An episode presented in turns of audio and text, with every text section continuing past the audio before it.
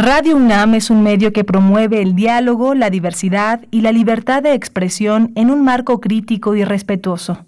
Los comentarios expresados a lo largo de su programación reflejan la opinión de quien los emite, mas no de la radiodifusora.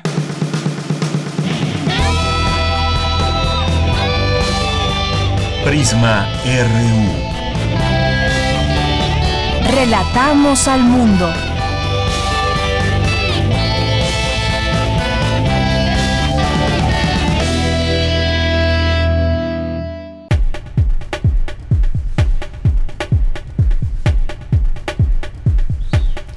Muy buenas tardes, tengan todos ustedes en este día lunes 19 de octubre del año 2020. Les saludamos con mucho gusto a todos ustedes que ya están en esta sintonía de Radio UNAM. Este es el programa Prisma RU en las frecuencias universitarias 96.1 de FM y 860 de AM. Hoy es el Día Internacional de Lucha contra el Cáncer de Mama y tendremos información al respecto, tendremos una entrevista, es una enfermedad, la otra pandemia le llaman también eh, que no, pues no ha logrado disminuir el número de mujeres afectadas por esta enfermedad. Vamos a platicar sobre este tema, por supuesto, y lo haremos, lo haremos con, eh, lo haremos con al doctor Alejandro Centella de ESA, que es investigador del Instituto de Investigaciones Biomédicas de la UNAM, porque en México está el dato de que cada día fallecen de 10 a 12 mujeres en edad laboral a causa del cáncer de mama y aunque la mayor incidencia se da a los 58 años, cada vez es más frecuente encontrar pacientes entre 35 y 45 años de edad. Vamos a platicar de este tema y bueno, pues una noticia que también más adelante en los temas internacionales eh, le platicaremos, pero el, partido político de Evo Morales, el más, arrasa en las elecciones de Bolivia, algo que pues es muy importante de comentar y analizar, por supuesto. Luis Arce, exministro de Economía de Evo, Evo Morales y candidato del movimiento frente al 31.5% de su rival más cercano.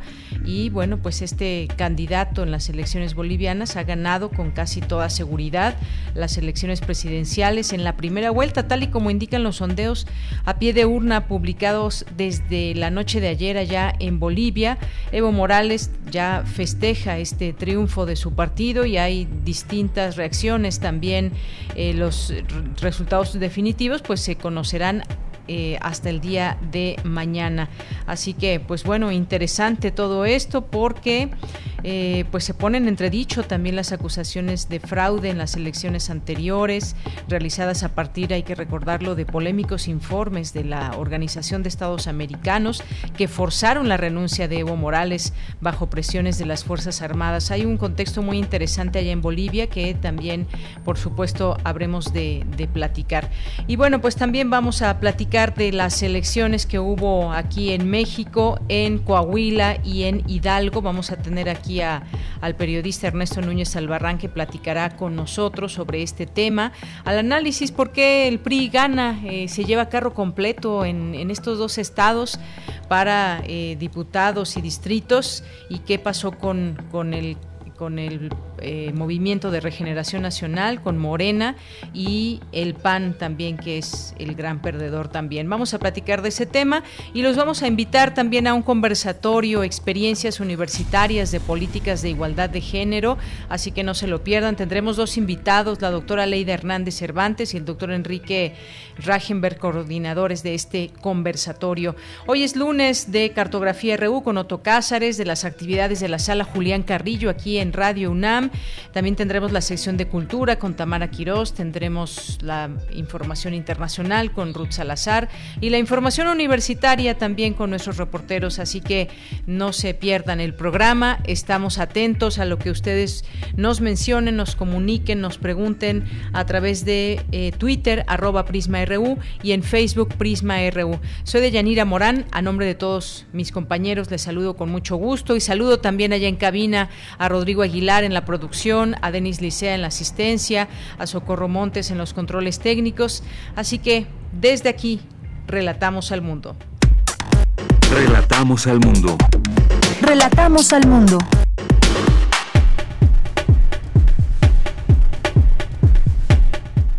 Bien, en este lunes 19 de octubre del año 2020, en los temas universitarios, un buen control de la glucosa disminuye la necesidad de intervención médica en pacientes con COVID-19 que también tienen diabetes, señala académica de la UNAM.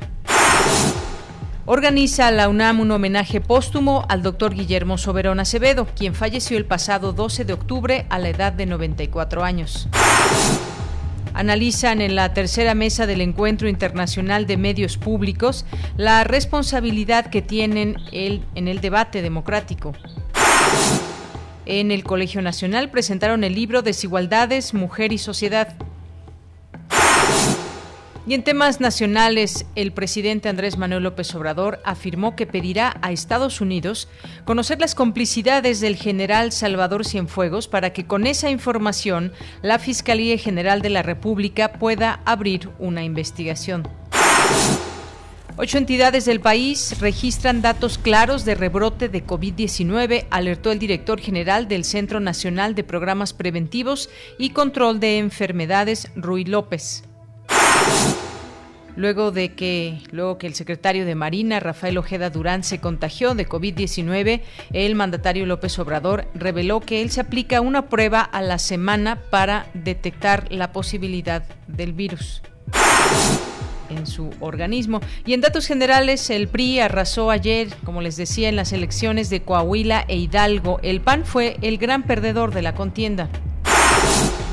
Esta mañana en el Senado de la República se registró una pelea entre grupos que están en contra de la extinción de fideicomisos y personal de seguridad que resguarda el recinto ahí en Paseo de la Reforma. Y en temas internacionales, la Corte Suprema de Estados Unidos informó que revisará el desvío de fondos militares para pagar la construcción del muro fronterizo sur y la política que ha requerido que decenas de miles de solicitantes de asilo permanezcan en México mientras se procesan sus audiencias, de acuerdo con The Washington Post. Los casos mundiales de coronavirus llegaron este lunes a los 40 millones, mientras que los fallecidos ascienden a 1.1 millones según las cifras de la Organización Mundial de la Salud. Prisma RU. Relatamos al mundo. Prisma RU. Relatamos al mundo.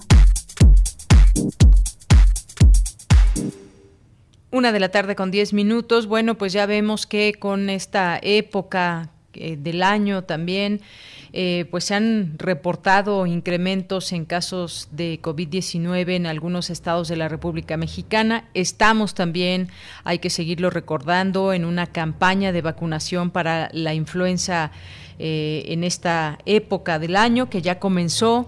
Y bueno pues con esta vacuna podemos estar protegidos hasta hasta los primeros meses del siguiente año 2021 y hay que seguir teniendo mucho cuidado. Se habla de que se dieron estos repuntes tras muchas reuniones que hubo el pasado 15 de septiembre y bueno, pues al día de hoy la Secretaría de Salud reportó 86.059 fallecimientos por coronavirus y 847.108 casos confirmados. Por su parte, el canciller Marcelo Ebrard dijo que debido a la pandemia del coronavirus será necesaria la cooperación internacional para salir de la crisis económica mundial.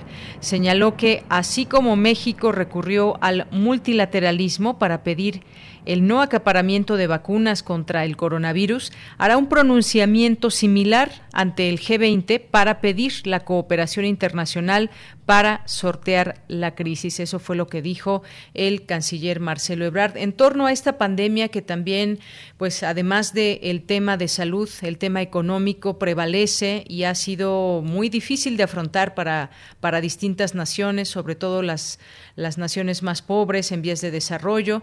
Y es todo un tema también el poder platicar de eh, pues una gran estrategia a nivel global. Continuamos. Campus RU.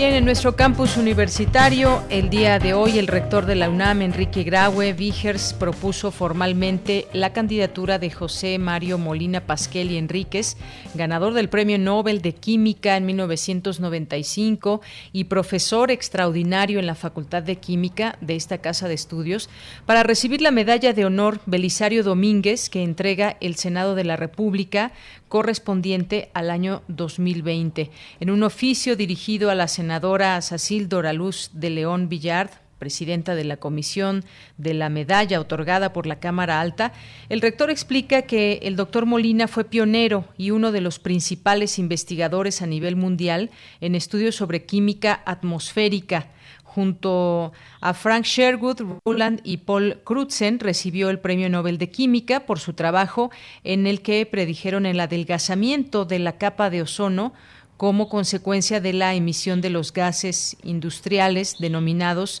eh. Sus investigaciones sobre el tema contribuyeron al Protocolo de Montreal de las Naciones Unidas, que constituye el primer esfuerzo internacional que ha enfrentado con efectividad el problema ambiental a nivel mundial. Bien, eh, pues vamos a vamos a, tener en un momentito más la información ahora de mi compañera Cindy Pérez Ramírez porque discuten la posibilidad de los medios públicos en la garantía del derecho a la información. Como ustedes saben, hemos venido dando seguimiento a este foro y a los debates, discusiones, información que se vierte para hablar de medios públicos. Eh, mucho, mucho de todo esto también bajo un contexto muy importante de, medios de comunicación. Ya está mi compañera Cindy Pérez Ramírez en la línea telefónica que nos tiene eh, información de este tema, la responsabilidad de los medios públicos en la garantía del derecho a la información. ¿Qué tal, Cindy? Muy buenas tardes. Adelante con la información. Dayanira, muy buenas tardes a ti y a todo el auditorio. En el marco del primer encuentro internacional de medios públicos, se llevó a cabo la mesa Derecho a la Información, Libertad de Expresión y Periodismo en los Medios Públicos, en donde Elia Baltasar, directora del Sistema Nacional de Noticiarios en el IMER, indicó que actualmente existe una crisis de medios profunda, no solo en materia económica, sino de confianza. Vamos a escucharla un escenario común que tiene que ver con un escenario complejo y al mismo tiempo contradictorio, porque nunca habíamos tenido un ecosistema de medios tan variado y tan diverso en el mundo. Eh, nunca habíamos tenido iniciativas periodísticas de todo orden por todas las esquinas. Estamos atravesando también por una crisis de desconfianza de los ciudadanos y las ciudadanas hacia los medios y combinado todo esto en una coyuntura como la que estamos atravesando de la pandemia por coronavirus, bueno, también en esta nueva pandemia que han llamado, eh, que le han llamado a, la desinformación y las noticias falsas, que me parece que compartimos en todos los países en tanto, la periodista Paloma Martínez Méndez de Radio Canadá Internacional habló de las dos pandemias que se viven, la pandemia de COVID y de la desinformación.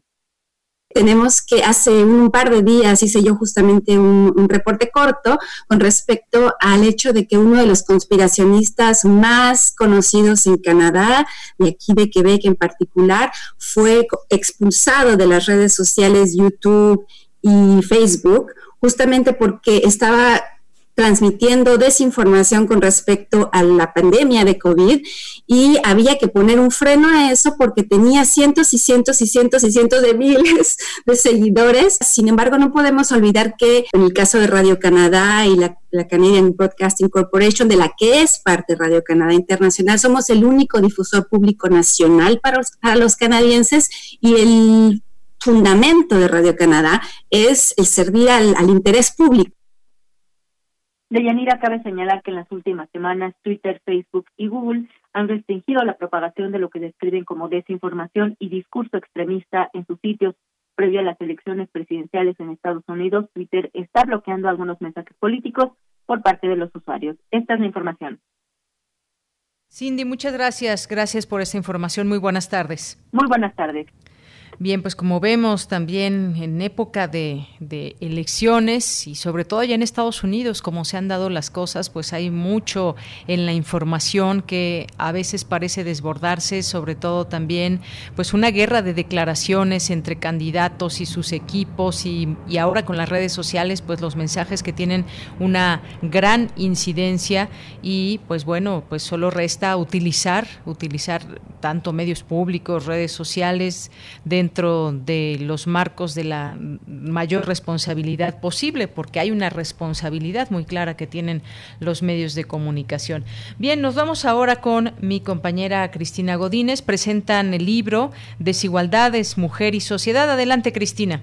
De Yanira Auditorio de Prisma RU, buenas tardes. Este libro, coordinado por Concepción Compani Compani, Linda Manzanilla Naín y Marielena Medina Mora, reúne la reflexión y el análisis en torno a la inequidad en salud, en salarios, en asuntos laborales e inequidad o equidad en temas institucionales y culturales. Es Concepción Compani. En 2017, en los últimos cinco años, seis años, ha habido voces eh, altas y acres, cada vez más altas y más acres, y debo decir que tienen razón en la mayoría eh, de los casos, en casi todos los casos, de muchas mujeres donde reclaman eh, un derecho por la equidad, eh, a la inclusión. no queremos que se nos incluya por ser mujeres, por el simple hecho de ser mujeres, que es un hecho biológico, pero no queremos que se nos excluya por ser mujeres, que es un hecho meramente social. Marta Lamas comentó que todas las autoras analizan atinadamente aspectos de la desigualdad que existe en nuestro país. Los variados artículos de científicas, escritoras, investigadoras ofrecen un diagnóstico riguroso y duro. Coinciden en varias apreciaciones sobre qué causa ciertos problemas y casi todas concluyen apuntando indispensables vías a seguir. Todos los artículos obviamente tratan desigualdad, discriminación y violencia. Por último, la cineasta María Novaro expresó que el libro abre la puerta a la participación de la mujer en el ámbito público. Un tema que me pareció particularmente importante era este asunto de las cifras y de las ideas o propuestas hacia el final, justamente creo que es el último, el último artículo, el de Sara Sefcovic, que dice, además yo me niego a usar las cifras, prefiero estar en el mundo de las ideas, de las propuestas, pero a mí me encantó el diálogo que se propone entre, entre cifras y propuestas. Yo me pregunto muy, muy puntualmente si no es realmente una gran diferencia que haya una participación verdaderamente paritaria, y creo que sí es importante que sí se empieza a ver el resultado. Deyanira, este es el reporte. Buenas tardes. Gracias, Cristina. Muy buenas tardes.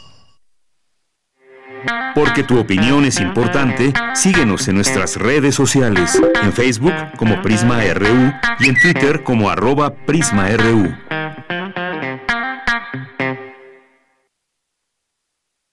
Es la una de la tarde con 20 minutos y bueno, al inicio del programa platicábamos de las elecciones que se vivieron el día de ayer en dos estados de la República, que son Hidalgo y Coahuila, y por supuesto, eh, pues platicar después de conocerse los resultados. En Hidalgo se votó por la renovación de 84 ayuntamientos, mientras que en Coahuila se votó por 16 diputaciones de mayoría relativa, así como nueve diputaciones de representación proporcional. Y para hablar de este tema al análisis, ya tenemos en la línea telefónica a Ernesto Núñez Albarrán, que es periodista y analista político, eh, participa eh, también en Aristegui Noticias, en pie de página, y como siempre te doy la bienvenida a este espacio. Ernesto, muy buenas tardes. Hola, ¿qué tal? Buenas tardes, Deyanira.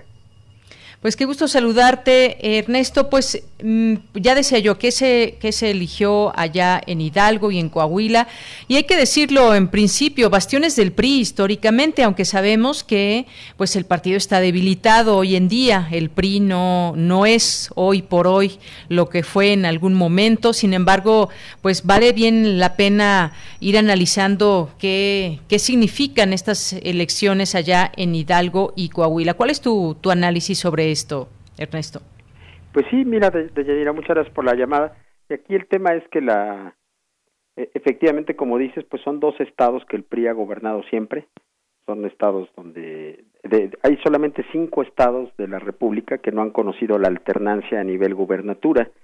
y dos de ellos son eh, precisamente Coahuila e Hidalgo, ¿no? Son estados en donde solamente ha habido gobernadores del PRI, los demás pues son Campeche, Estado de México y Colima, donde no ha habido donde no ha habido alternancia, pero fíjate que en estos estados, en, tanto en Coahuila como en Hidalgo, en el año 2018 eh, el presidente, el hoy presidente Andrés Manuel López Obrador logró tener un arrastre muy importante y en el 2018 en ambos estados Morena se llevó las dos senadurías, se llevó varios diputados eh, eh, federales y logró tener un avance muy importante que hacía prever que podrían eh, que podría haber tenido un mejor resultado en las elecciones de ayer. Y sin embargo no fue así. Tuvimos unas elecciones eh, que se caracterizaron por un lado de Yanira por una participación eh, pues digamos que en los márgenes típicos de una elección en la que no está en juego todo el todo el paquete digamos de cargos de, populares. Eh, son elecciones en ese sentido pequeñas que a veces no son tan atractivas para la ciudadanía, diputados locales en el caso de Coahuila y ayuntamientos en el caso de Hidalgo. Los niveles de participación rondaron en el caso de Hidalgo el 48% de la participación, que no es tan mala considerando, eh, digamos, se quedó a la mitad del padrón electoral. Y en el caso de Coahuila, pues sí fue una, una participación más baja de entre 39 y 40%. Habrá que ver ya al final cuando se terminen de contar todos los votos en, cuál, en, cómo queda, pero por los resultados preliminares eh, se calcula que esté en un 40%. Con estas participaciones, niveles de participación, sí es lógico, o por lo menos es lo que se ha visto históricamente, que los partidos en el poder, los partidos que tienen estructuras partidistas muy eficientes, muy potentes, suelen ser los partidos que ganan, y esto ocurrió precisamente ayer.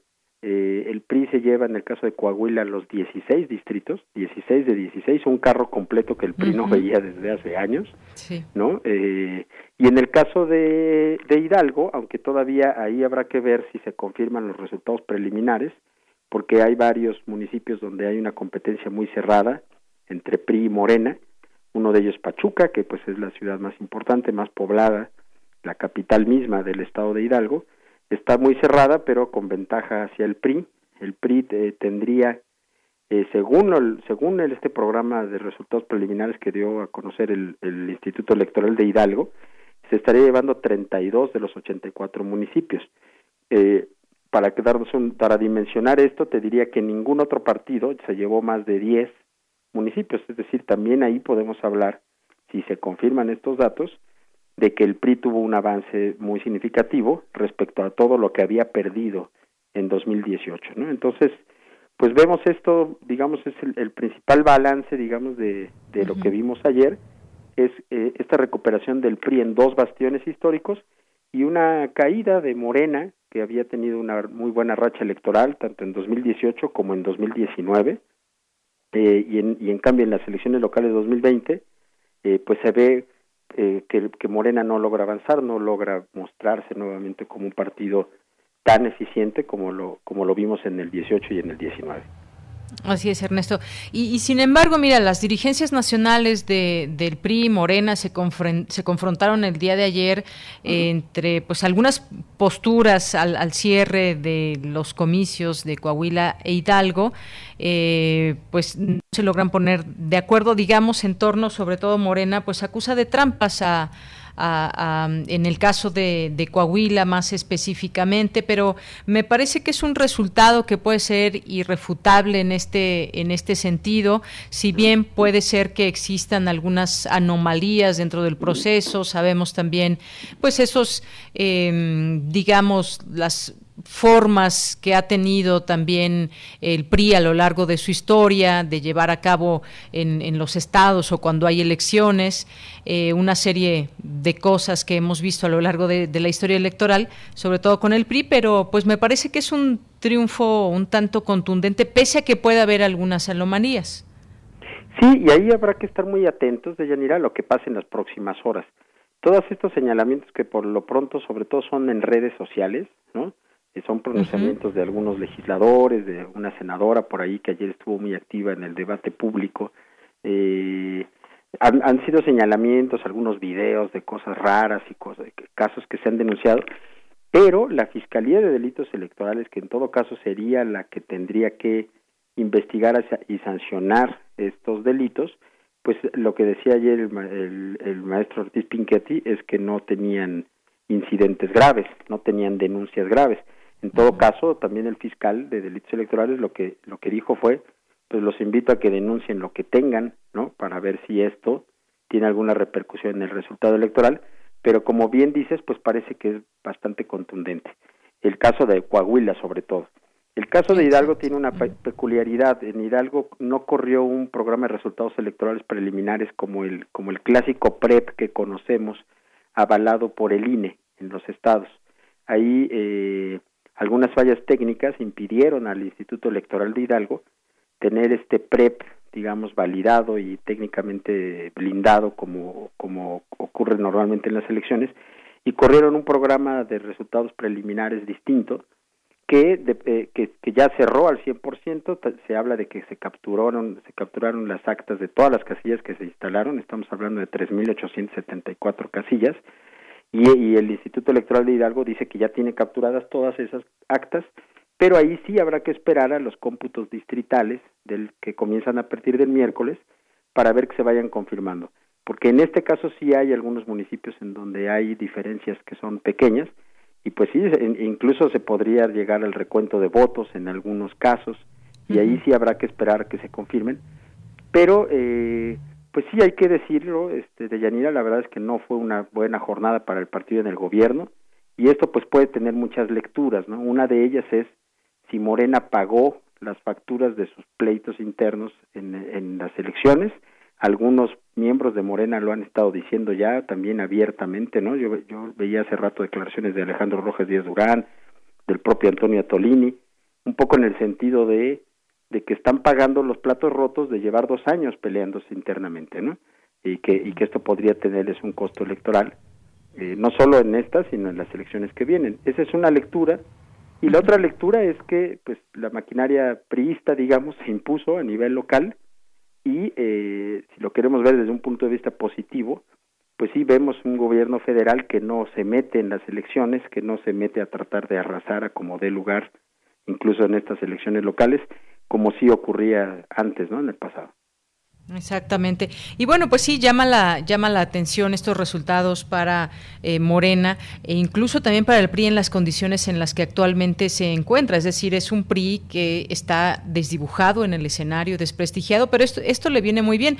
Ahora podremos pensar también en el papel eh, que han jugado los gobernadores eh, actuales, quizás un poco también entendiendo el contexto que, político que se está viviendo y bueno, pues aprovecharlo, por supuesto, estas pugnas internas que decías de, Morena y pues jalar agua para su molino para, para que pues bueno el PRI vaya ganando escaños poco a poco, por lo pronto eh, Coahuila Hidalgo, que eventualmente también, en el caso de Coahuila, pues eh, tendrán que elegir también eh, pues para gobernador. En su momento vendrán las elecciones para gobernador y esto quizás pueda ser solo una muestra de lo que puede venir próximamente.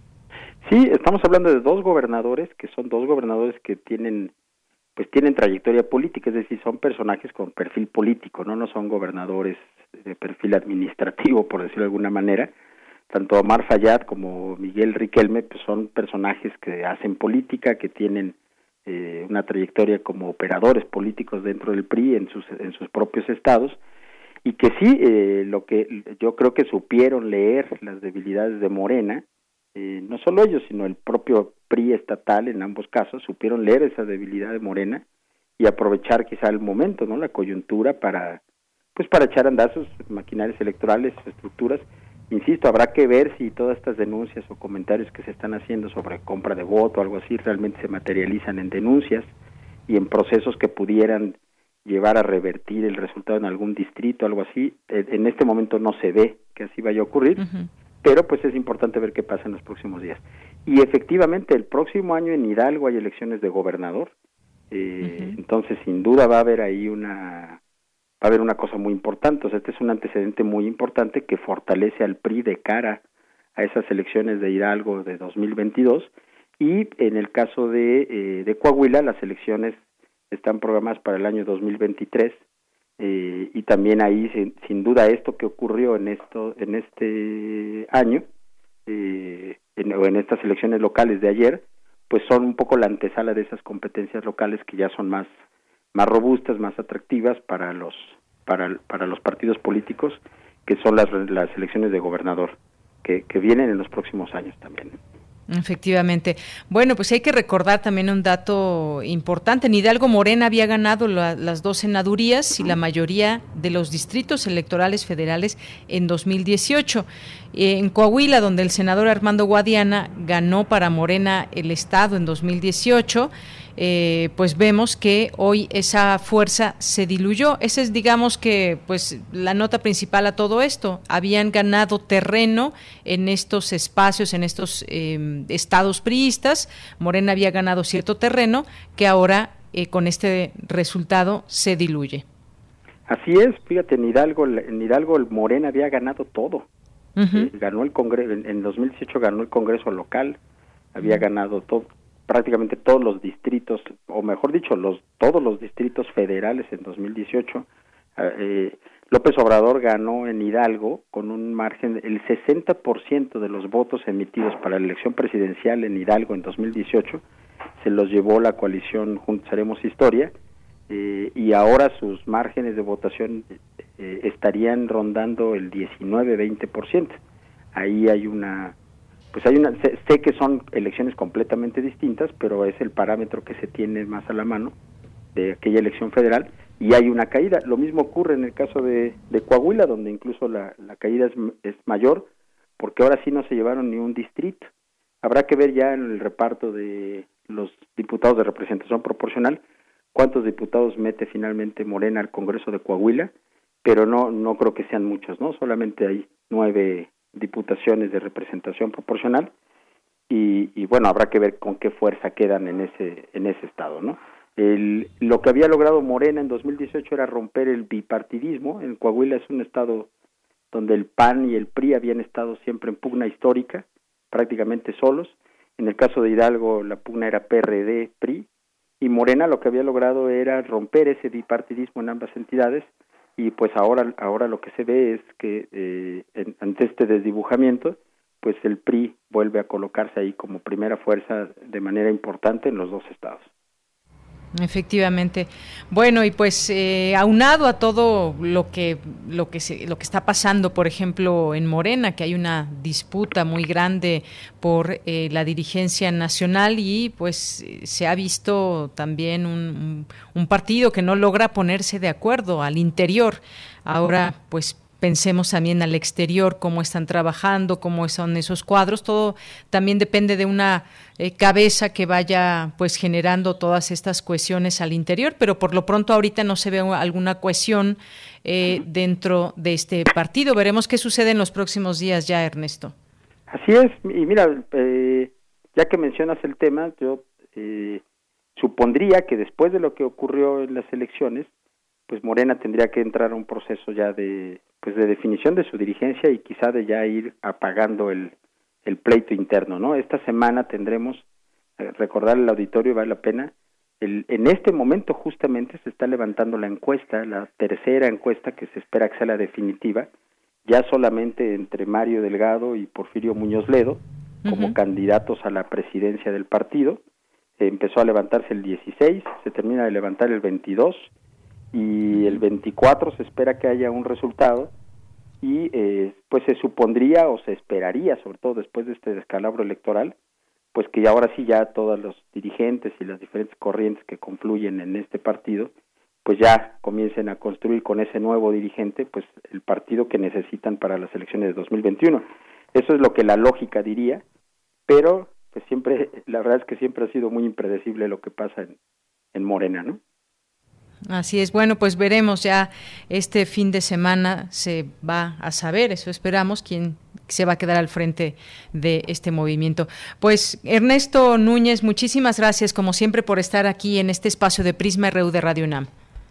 Eh, muchísimas gracias, Deyanira, un saludo al auditorio y a, nuestra universidad. Claro que sí, un abrazo Ernesto. Gracias. Hasta luego. Ernesto Núñez Albarrán, periodista y analista político. Si quieren seguirlo a través de su Twitter, es arroba chamanesco. Ahí lo pueden seguir y por lo pronto continuamos. Prisma RU. Relatamos al mundo.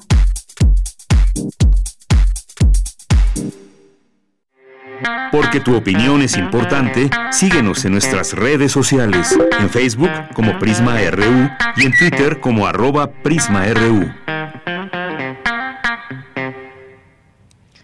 Bien, es la una de la tarde con 37 minutos y vamos a platicar ahora de otro tema. Hoy es un día importante porque nos hace reflexionar en torno al cáncer de mama, eh, pues hoy es el Día Internacional de Lucha contra el Cáncer de Mama y hay datos, datos preocupantes eh, que enmarcan a nuestro país porque diariamente mueren mujeres en México a causa del cáncer de mama, eh, con lo que este padecimiento se ha convertido en la primera causa de muerte en mujeres en edad reproductiva. Ya está en la línea telefónica le agradezco nos tome esta llamada el día de hoy al doctor Alejandro Centella de ESA, que es investigador del Instituto de Investigaciones Biomédicas de la UNAM. ¿Qué tal, doctor? Bienvenido, muy buenas tardes. Deyanira, buenas tardes. Muchas gracias por su invitación saludos a su audiencia. Dígame. Gracias, doctor. Bueno, pues yo decía que en México fallecen mujeres. ¿Cuántas mujeres fallecen eh, pues al día en edad laboral a causa de cáncer de mama, doctor? ¿Y cuál es esta, digamos, eh, por qué se da, se sigue dando esta prevalencia en nuestro país que no, pues no se logra bajar estas estas cifras? Claro. Mire, están muriendo entre 10 y 12 mujeres esto depende del estado. Tenemos una distribución muy extraña porque en los estados del norte, empezando por este, el área, el Valle de México, eh, el cáncer de mama es la, es la primera causa de muerte eh, por cáncer, mientras que cuando vamos hacia el sur, este, el cáncer de ricuterino se convierte en la primera causa. Y entonces esto es lo que crea estos, estos números, ¿no? Este, O sea que mueren más en, en, en estados del norte, digamos, de, la mitad del país hacia arriba. Este, ahora, el, se ha hecho mucho para eh, concientizar a la población y creo que eso ha, este, ha puesto el cáncer de mama ya por lo menos en la conciencia social. Sin embargo, no hemos encontrado, este, se han presentado otras dificultades. La primera que diría es una de orden este, social. El, el, por ejemplo, eh, mientras operó el Seguro Popular, este, la gente iba, lo ocupaba, pero las personas, por ejemplo, que viven en, en, en áreas eh, rurales, urbanas o rurales, definitivamente no tenían acceso y no porque no pudieran, no, no, no porque no fuera posible, sino que no, ellos no sabían cómo hacerlo. Entonces ahí hay un hay un vacío, hay, hay un sector de la población que aún hoy no tenemos manera de contactar. Eh, no hay una comunicación eficiente entre la, la, la, comunicación pública y estas comunidades. Eh, ahí, por ejemplo, entonces se, detectó que lo que hay que hacer es eh, crear como mecanismos de comunicación local dirigidos a las jóvenes, que son las que pueden entrar al Internet, que pueden ver los, que usan bien el celular, este, para que ellas puedan servir como eh, este, navegadores, así es el término que se está usando, para las mujeres, eh, todas las mujeres de su familia que no lo pueden hacer. Este, se hizo un estudio muy interesante en el estado de Puebla y se han hecho otros con estas ideas y, y, claramente esto funciona mejor, pero entonces eh, reclutar a, a, ese sector, ¿no? Y el otro es que no hemos logrado ir tempranamente. Este, las mujeres con cáncer de mama siguen apareciendo en estadios 2 y 3. Eh, aún va lentamente aumentando las, los pacientes que se presentan al estudio clínico primario en fase 1, pero eh, siguen siendo muy pocas, o sea, el 60%, el 60 de los pacientes están en estadios 2 y 3. ¿Qué quiere decir eso? Que están en la frontera de la diseminación y de que la enfermedad ya sea mucho más difícil de tratar y que el intento curativo también este, ya encuentre muchas más dificultades. Eh, entonces, eh, en México, las personas que van en etapas tempranas, uno, este, tienen un muy buen pronóstico y una alta probabilidad de curación. Pero seguimos teniendo números bajos ahí y le digo, eso ya, ya no tiene tanto que ver con el servicio médico, sino con nosotros, con la población y nuestra actitud frente a la salud este y a, y a ir con un especialista, no no como que no valoramos nuestra salud, vamos a ponerlo así. Bien, doctor. Eh, como sabemos, el cáncer de mama pues ya se ha convertido en el primer problema oncológico a nivel nacional, el cual desde hace ocho años superó ya el cáncer cervicouterino y pues se ha logrado, me parece que se ha logrado una muy buena difusión de este padecimiento. Sin embargo, sigue prevaleciendo por distintas razones. Usted nos hablaba de este orden eh, social y quizás pueda ser también el que no se acude a, tiempo, eh, parte de este orden social, no se acude a tiempo para detectar eh, pues algún, algún tumor. Eh, que pueda, pueda resultar en cáncer. Eh, yo le preguntaría, ¿cómo entendemos esta situación? ¿Por qué, no, ¿Por qué no baja esta mortalidad de manera notoria? ¿Nos estamos atendiendo tardíamente? ¿No seguimos los tratamientos? ¿Nos alimentamos mal? tenemos malos hábitos y aquí ya me estoy metiendo a cómo, em, cómo prevenir la enfermedad eh, pues de la manera que tengamos al alcance. ¿Qué pasa con el cáncer de mama en el país? ¿Cuáles son los principales retos en todo esto, doctor? Claro, bueno, eh, empezaríamos por decir que sí, tenemos, tenemos una condición de salud que, que es proclive al desarrollo de cáncer de mama. Este, la, la, el sobrepeso y la obesidad son elementos de riesgo ya reconocidos. El 60% de las mujeres en México, según eh, los últimos estudios del INEGI, eh, tienen sobrepeso o obesidad. Entonces eso ya aumenta el, el, el, riesgo. El otro elemento de riesgo es, es la exposición a las hormonas femeninas, los estrógenos. Eh, en los últimos años, la menarca, o sea, la edad a la que se inicia la menstruación, ha ido, ha ido eh, bajando. Y entonces ahora eh, este el, el número de años que una mujer está expuesta a los estrógenos ha aumentado en tres tres a cuatro años. Este, el uso de anticonceptivos que tengan hormonas esteroides también es algo que aumenta el riesgo, aunque eso tiene que ser tan, eh, el uso tiene que ser continuo más de un año. Eh, y finalmente el uso de, de esteroides en el manejo de, de, la menopausia como un adyuvante para ayudar a mejorar la calidad de vida de la paciente. Este, es, esos, todos estos elementos son, son el principal elemento de riesgo y probablemente ahí tampoco hemos hecho bien nuestra tarea, ¿no? este, en el sentido social, de hacernos conscientes de que eso, eso ya no tiene que ver con la medicina, este, el, el, la exposición ha aumentado y por lo tanto tenemos que ser mucho más cuidadosos. El otro es la obesidad, este, y el, eh, el otro ha sido, este, se ha tratado de, de eh, usar como ese elemento de conciencia a la mastografía, que es un excelente elemento, este pero no sirve como no no no se ha demostrado que sea un elemento para prevenir. Es un elemento para detectar cuando ya hay enfermedad. Este la e, en México como en muchos otros países del mundo el, cerca del 70% de los pacientes con cáncer de mama a final de cuentas llegan con un autodiagnóstico. Entonces van al doctor porque ya sintieron ahí una anomalía estructural entonces, eh, la, la mujer sigue siendo el, la que la que decide ir y el problema es que decide ir tardíamente. Es, ese es ahorita el, nuestra principal dificultad. Si las mujeres llegan a un, a un servicio de oncología eh, con un estadio 1, este, en general los servicios de oncología de, de lista, del seguro, este, de los institutos nacionales de salud, este, eh, eh tienen una excelente tasa de respuesta y de, y de este, resultados eh, curativos. Pero el problema es que los pacientes llegan con estadios ya más avanzados. Es, ese es ahorita algo que, que, debemos de, corregir. Y eh, con respecto a los tratamientos, eh, hasta, hasta, hasta hace poco tiempo que operaba el Seguro Popular en forma completa, los pacientes recibían todo lo que tenían que recibir. O sea, no, no es un problema de de, bueno, no había sido un problema de limitación de, elementos de tratamiento.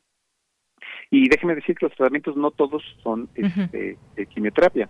Hay radioterapia, hay cirugía, y, y la combinación de todos estos en, en México incluso ha extendido el tiempo de vida de las pacientes. Antes, una, hace, hace 15 años, una paciente con cáncer de mama, su expectativa de vida era de 3 años, eh, cerca del 70%. Hoy, este, la expectativa de vida es, es de más de 5 años para el 60-70% de los pacientes. Y esto se ha logrado haciendo una combinación de todos los tratamientos, cirugía, radioterapia, terapia dirigida, quimioterapia, este, eh, eh, entonces ahí se ha, se ha, está, en México está bien eh, como otros países, ¿no? pero necesitamos que las pacientes vayan a los, a los hospitales y que tengan, este, que, que, que no retrasen el tiempo. Bien, bueno, pues esto es muy importante y además, pues también ha bajado la edad, desafortunadamente, porque antes pues se daba esta prevalencia en mujeres más grandes, mayores de 50 años, demás, pero ahora pues esta prevalencia también ha surgido en mujeres en mujeres muy jóvenes y esto es es, es muy preocupante. ¿A qué se debe eh, que la edad de las mujeres con cáncer de mama haya disminuido en los últimos años y cada vez más mujeres jóvenes padezcan esta enfermedad, eh, doctor? Y pues bueno, pues como dice usted, importante recordar que en etapas tempranas el cáncer puede ser curado. Eh, por eso la importancia de este estilo de vida saludable. Eh, y bueno, pues también la edad de cada mujer es importante porque nos hablaba del uso de estrógenos y demás. Pero ¿por qué ha bajado la edad de que en las mujeres aparece el cáncer de, mama? ¿Cuál podría ser como que la causa más principal que ustedes como doctores han detectado? Bueno, la, la, la, propuesta ahorita que se tiene, que es bastante razonable, es que tiene que ver con lo que llamamos globalmente estilo de vida. Y también tiene un fondo genético importante, porque el, esa reducción en, la edad es algo que está ocurriendo en América Latina, pero no está ocurriendo, por ejemplo, en Estados Unidos, este, ni en Europa. Entonces, lo que eh, lo que se piensa es que tenemos una combinación entre eh, algunas eh, versiones de genes que tenemos nosotros y que la población caucásica tiene otra versión para esos mismos genes y tienen que ver con eh, principalmente el metabolismo de carbohidratos, de lípidos y el sobre y lo que y lo que nos lleva al sobrepeso. El otro elemento que no nos hace nada de bien es la falta de actividad física. Usted lo dijo muy bien. Este no no no estamos teniendo una vida saludable. Ahora, esto no es culpa nuestra directamente. México, en, a partir de los años 50, cuando empezó el milagro mexicano, este, se fue transformando de una sociedad rural y rural urbana a una sociedad rural urbana y urbana.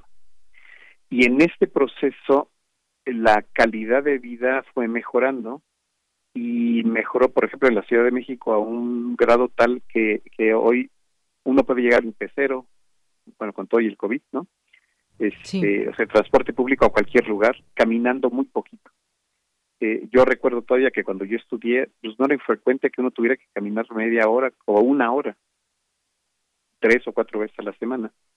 Eh, hoy proponerle eso a cualquier persona le parece criminal porque nuestro estilo de vida ha mejorado muchísimo. Entonces, le pongo este ejemplo solo para, para resaltar que hemos reducido nuestra actividad física, pero como resultado de buscar una mejor calidad de vida para la población, y la verdad lo logramos.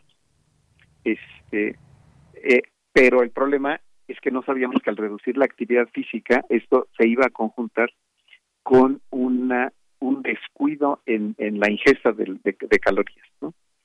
Y entonces esta combinación de sobrepeso y falta de actividad física es algo que nos que está contribuyendo al, al, al acortamiento, a la reducción en la edad. Este, pero le digo, son, son, es, una mala suerte que hemos tenido nosotros con el fondo genético que, que, nos tocó, ¿no? Eh, y, que se combina eh, en forma inadecuada y, y, y, el, y la aparición del cáncer de mama más temprano es una de las manifestaciones. Eh, porque además esto se, presenta con sobrepeso, o sea, lo que quería decir es, esto no, eh, o sea, sí se presenta en, en, algunas mujeres de peso normal, pero en general el sobrepeso es un problema serio y, y esta reducción de edad se presenta al mismo tiempo. Bien, pues un buen punto también eh, importante de tenerlo en cuenta. Ahora, y esta sería mi última pregunta, doctor, la quimioterapia, o nos decía, es un tratamiento y también la radioterapia para el cáncer, pero hoy en día también sabemos que hay muchos tratamientos alternativos. ¿Usted qué diría sobre este tema? Porque muchas mujeres aluden a que esto puede ser muy agresivo, la quimioterapia te mata las células malas, pero también las buenas, y hay una eh, pues una reacción en cuanto a que se cae el cabello y una serie de reacciones físicas que pues son difíciles.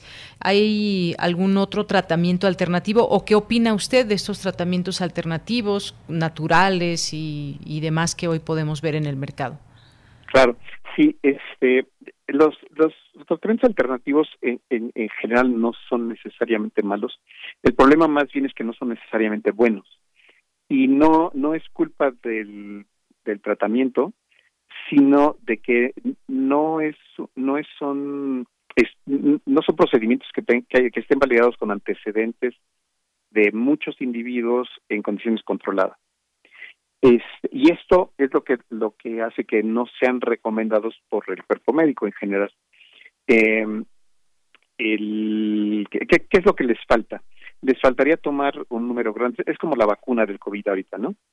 Este, vamos a tener que probar las vacunas para ver cuáles funcionan y en qué poblaciones funcionan. Y no lo podemos probar con 100 personas, tenemos que probarlo con 100 mil personas. Sí. Entonces, el, eh, eh, en general toda la medicina tradicional y la medicina alternativa opera con base en hipótesis muy razonables, pero no tiene eh, un sustento epidemiológico, o sea, no se han hecho pruebas en un gran número de pacientes. Entonces, el tratante siempre dice, bueno, en mi experiencia a las pacientes les va muy bien. Y uno pregunta, yo siempre me pregunto, bueno, ¿cuántas pacientes son esas y a cuántas no les fue bien?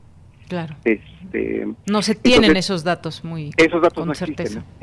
Entonces, con esto, con todo eso lo que quiero decir es que la medicina alternativa yo no tengo ningún problema con ella, este, ni como mucha gente, eh, muchos médicos tampoco tendría problema, pero no podrían recomendarla porque no tienen experiencia. Eh, ahora, lo que sí puede tener de malo alguna de estas terapias alternativas es que activa mecanismos este, de protección normales pero que interferirían con la quimioterapia. Entonces, por ejemplo, algo que sí no debe de hacerse es ser paciente de quimioterapia y estar usando terapia alternativa o, natural. No porque sea mala en sí, pero este, pueden hacer cortocircuito los procesos. Y, este, entonces, la, eh, el, el, sistema de salud mexicano, todo el sistema de salud mexicano, está basado en una medicina este, alopática, o sea, esto es con fármacos, y, se, y, se, y se mide por estándares internacionales. Este, Si bien existen algunas asociaciones de medicina este, tradicional y medicina alternativa, este, no están, no, tienen esos números ni estudios que los puedan avalar. Que los respalden, Y, y, y entonces el problema es que la medicina, digamos, este, oficial, la posición que ha tomado es, este, yo, no opino al respecto, ¿no? Este, Si usted lo quiere hacer, adelante, ¿no?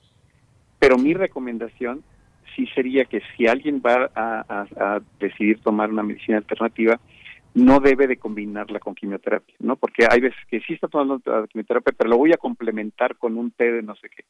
Bien. O me voy a poner esto otro.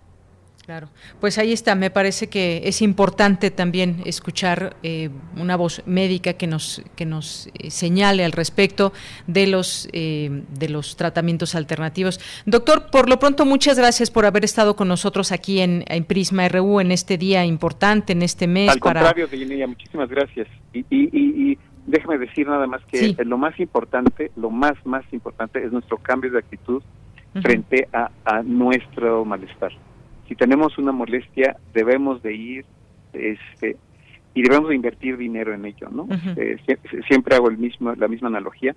Si nuestro celular se descompone quién sabe cómo mañana aparecemos 12 mil pesos y ya tenemos un celular nuevo no este pero si tenemos que ir al, doctor y si hay que pagar el estudio y hay que pagar la consulta no lo hacemos no este, y eso lo único que refleja es que nosotros infravaloramos nuestra salud. pues invertir en nuestra salud. Doctor Alejandro Centella, muchísimas gracias por estar con nosotros. Al contrario, niña, muchas gracias. Hasta luego, muy buenas tardes. El doctor Alejandro es investigador del Instituto de Investigaciones Biomédicas de la UNAM. Continuamos. Relatamos al mundo. Relatamos al mundo.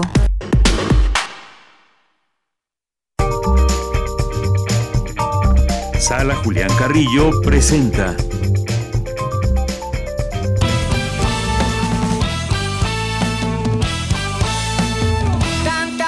Música que tengo girando en la cabeza no me deja dormir, Señor. Por eso es que yo quiero cantar con los tambores para liberar mi corazón. Yo quiero que mi esquina. Bien, pues te cedo la palabra, Montserrat Muñoz. Muy buenas tardes. Hola, ¿qué tal? Deyanira, equipo de Prisma RU que nos consienten siempre con buenos éxitos musicales como esto que escuchamos de Juanito Ayala. Y es para todos ustedes, queridos radioescuchas y asistentes a la sala virtual, a la sala Julián Carrillo, todos aquellos que estemos en este momento unidos a través de la radiofonía, les queremos hacer varias invitaciones. Seguimos mudando nuestras actividades que alguna vez fueron presenciales en la sala Julián Carrillo a modo digital, de tal manera que ya somos el equipo de extensión cultural, pues unos iniciados en esta vida de las transmisiones, de las entrevistas, estamos trabajando por y para ustedes y tenemos, bueno, pues noticias. Ya son 10 días en los que vamos a iniciar el próximo curso de oratoria del maestro Sergio Rued. Es un gran curso, es vía Zoom, lo pueden tomar todas aquellas interesadas e, e, interesados también en el arte de hablar en público, en el comunicar ideas, en el vencer el pánico escénico, porque sí, a pesar de que es un curso en línea, se ven muchas técnicas para transmitir adecuadamente ese mensaje, esa ponencia, esa charla que ustedes quieran dar. Eh, bueno, hay casos muy diversos y de verdad que todos terminan muy satisfechos con las aportaciones, tanto técnicas como teóricas, como también prácticas y discursivas de este joven maestro Sergio Rued. Y bueno, pues también pueden consultar su trabajo en sus redes sociales. Les voy a pasar ahorita el teléfono para que vayan, anoten, saquen su celular, pluma, papel y llamen a este número para pedir informes sobre el costo, sobre las fechas, sobre los horarios. Me parece que ya solo hay lugares disponibles el sábado de 4 a 6 de la tarde. Esto es vía Zoom. Es importante que se conecten con micrófono, con cámara y bueno, para que tengan muchas ganas de aprender, aquí les va el dato. Llamen por favor y pidan informes vía WhatsApp, también incluso al 55 34 57 80 65 55 34 57 80 65 Extensión Cultural los invita, no se pierdan por favor el próximo curso de oratoria. Y bueno, pues así corrimos la semana. Eh, los miércoles tenemos, ustedes eh, ya sabrán, conocen al maestro, al gran sensei de muchos de nosotros, Carlos Narro, es cinéfilo de profesión y bueno, el Cineclub Radio Cinema llevaba ya muchos años llevándose a cabo en la sala Julián Carrillo, pero ahora tenemos conversaciones con gente, con profesionales, con estudiantes, con dedicados al cine y apasionados. Este miércoles a las 17 horas estaremos conversando con el doctor Francisco Peredo sobre la película La Otra de Roberto Gabaldón. Es una película que si no la han visto, la pueden ver en línea, está libre, está en buena calidad y actúa Dolores del Río. Es una historia donde hay dos hermanas, bueno, ya sabrán por qué se llama La Otra, descubren esta intriga, pasión y bueno, todo en el tratamiento fílmico con un gran eh, profesor, un gran doctor eh, para todos nosotros de la Facultad de Ciencias Políticas. No se pierdan por favor esta conversación, pueden comentar en vivo eh, la película y bueno, pues será un honor seguir contando con este cine debate que hace también al cine que viva y que revivamos esas películas que bueno, pues esta es del 46, pero aún así nos sigue dando materia para tejer. Los jueves Ventana Poética con el eh, invitado especial Carlos Martínez Rentería, un doctor en la contracultura del país, editor, productor y principal gestor de la revista Generación, un producto icónico de la Ciudad de México. Asómense a las redes sociales de la revista Generación y estará leyéndonos algunos versos. No se lo pierdan, tiene mucha irreverencia, ya ha sido también entrevistado en los otros libros, en la edición eh, física cuando era así, llevaban la revista Generación a vender. Y pues tienen muchos ejemplares de temas diversos que van desde el punk, desde especiales por barrios, por colonias, va a estar ahí leyendo lo mejor de su poesía y créanos que nos tocará el corazón, nos hará reír y mucho más. Es promesa, pero también es garantía. Viernes de Intersecciones, entrevistamos 8.30 al maestro Juanito Ayala, quien fuera eh, vocalista de Juana Fe, el, que está ahorita sonando, cantando y vibrando con todos ustedes eh, a través de la radio. Lo tendremos en retransmisión en un concierto acústico que dio para Intersecciones a las 9 de la noche. Y bueno, entrevistamos previamente vía Facebook Live a la Julián Carrillo desde Chile con su agradable presencia y seguro que nos tendrá mucho que contar y reflexionar sobre cómo están viviendo y haciendo la música en las calles allá en Chile. Saludos a toda Latinoamérica de paso. Y el sábado en el Tianguis los otros libros, versión digital, en versión online, entrevistaremos eh, Héctor Salí, que produce Andrea Castañeda, a Tonatiu Trejo. Parte de esto es un libro donde conversaremos sobre el libro como objeto. Ya saben que nos encanta traerles noticias sobre cómo se pueden hacer libros, cómo puede seguir nuestra labor editorial, cómo podemos como lectores acercarnos a diferentes productos que son considerados libros, pero dejan de ser este objeto físico que conocemos convencionalmente hecho de papel, pero siempre de ideas y de buenas historias. Los invitamos, por favor, like Sala Julián Carrillo y estén pendientes también de esa red social para que les contemos y les pongamos imágenes y flyers con toda la información. Muy bien, pues Montserrat Muñoz, muchísimas gracias, te mandamos un abrazo desde aquí. A bailar, Bellanira. A bailar, claro que sí. Hasta luego. Con esto nos vamos al corte.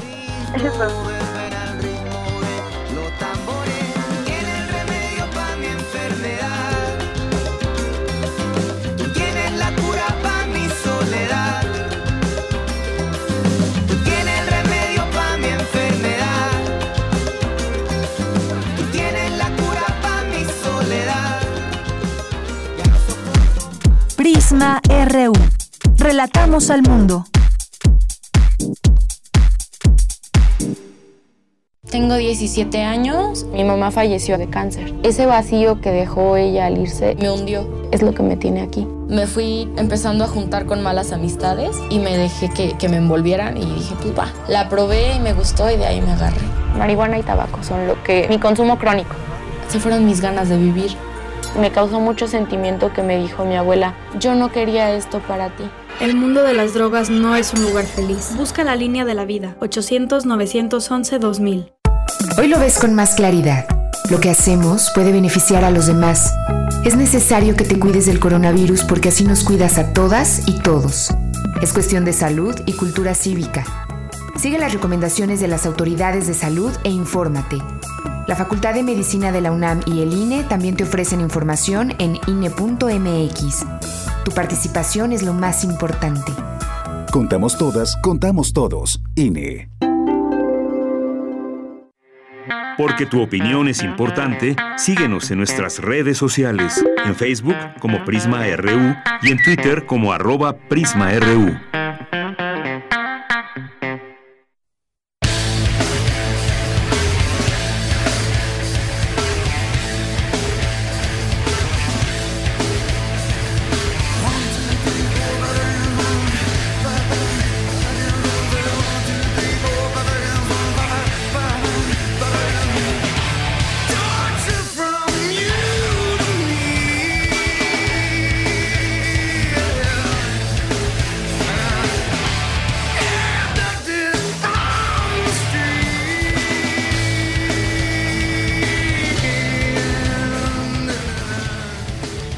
Pues así regresamos en este día después del corte, en este día lunes 19 de octubre con un poco de, de Animal de Pearl Jam.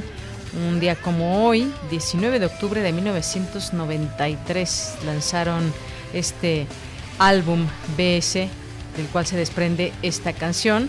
Escuchemos un poco más de ella.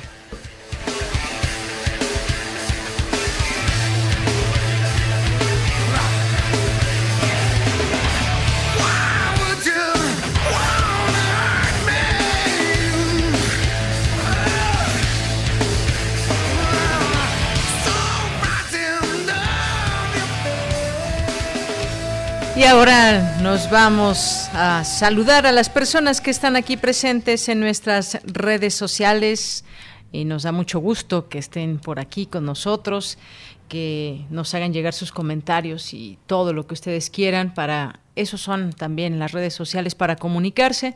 Y pues antes de irnos con la información, muchas gracias y saludos a Luis Salgado, a Leida Hernández, a Kiki Angelares, muchas gracias también a César Soto, a Flechador del Sol, a Javier GJ, que se incorpora a la segunda hora. Muchas gracias, Javier.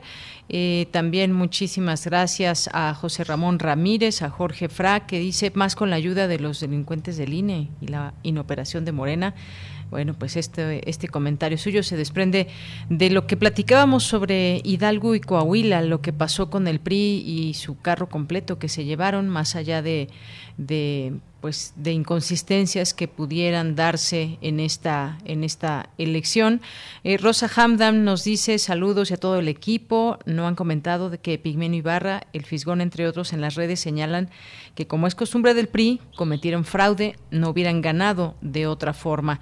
Gracias, Rosa Hamdam. Pues eh, todo tiene que ver también con las eh, con lo que se lleva, en todo caso, al lugar donde se llevan estas quejas y finalmente pues una eh, pues una aclaración de todo esto, a veces se llega hasta el tribunal y pues ahí si hay algunas inconsistencias pues se espera solamente que se puedan llevar a los a los canales conducentes para que se pueda dar la investigación. Y efectivamente ya comentábamos en la primera hora con Ernesto Núñez Albarrán, pues sabemos cómo ha operado el PRI muchas ocasiones, no es no es eh, nuevo el que puedan darse ciertas prácticas, pero pues para para eso existen estos distintos canales electorales y vías a través de las cuales se deben dar eh, estas, eh, estas situaciones, estas inconsistencias, trampas o como se le quiera llamar. Muchas gracias, Rosa, Rosa Hamdam, en este sentido. Y bueno, pues muchas veces eh, pues queda ahí justamente esa duda y cómo operaron los gobernadores, bastiones, además decíamos, del, del PRI. Gracias por el comentario, Rosa Hamdan. Gracias también a Daniel Gómez, que está por aquí, a Gloria, Delgado, el Santo, señor del Soviet. También muchas gracias. José Luis Sánchez nos dice, buen inicio de semana, qué desalentador que los votantes de Hidalgo y Coahuila sigan vendiendo su voto a quienes los tienen en pobreza. Tendrán los medios informativos un mucho de culpa por hacer publicidad de los errores y pleitos internos en Morena a la dirigencia. Gracias, José Luis Sánchez. Bueno, pues más allá de ello, también pues habrá que, ver cada, cada partido. Ya ni hablamos del PAN, ya ni hablamos del PAN con, con, nuestro analista, pero también fue otro de los grandes perdedores. ¿Qué sucede en estos, en estos dos sitios en particular? Había ganado cierto terreno Morena en 2018, ahora pues se desdibujó. Habrá que seguir analizando todo esto. Gracias, José Luis. Flechador del Sol, ya aquí con, nos manda una fotografía donde se ve el 96.1 de FM en su sintonía aquí con Radio UNAM. Jean-François Charrier, también muchas gracias. Guerrero también. Muchas gracias por estar con nosotros en esta sintonía. Los que acaban de encender su radio, pues les damos la bienvenida a estas frecuencias de 860 de AM y 96.1 de FM. Gracias por compartir con nosotros esta, esta sintonía. Nuestros amigos del Seichunam, que en un momento más ya los invitaremos a este conversatorio, ya están listos para estar con nosotros en un momento más. Muchas gracias. Saludos a Alex Cardiel, saludos también a, por aquí, bueno, aquí se envía algunos mensajes con Otto Cázares, que en un momentito estará con nosotros también aquí Otto Cázares y su cartografía Radiacción, pensamientos en voz alta sobre el episodio más célebre de la historia de la radio. No se lo pierdan en un momento más también. A Fremel, también Ed Nicolás, Jorge Fra, también muchas muchas gracias aquí por sus comentarios a su Sue, Mayrán, a todos los estamos leyendo Esteban Esteban Rodríguez, Somos Pumas, eh, nuestros amigos del CISAN UNAM, Rebeca Vega, muchas gracias. Bueno, pues por lo pronto nos vamos ahora a la información. Nos vamos con mi compañera Virginia Sánchez, y si no si no me equivoco. Vamos con ella en un momentito más.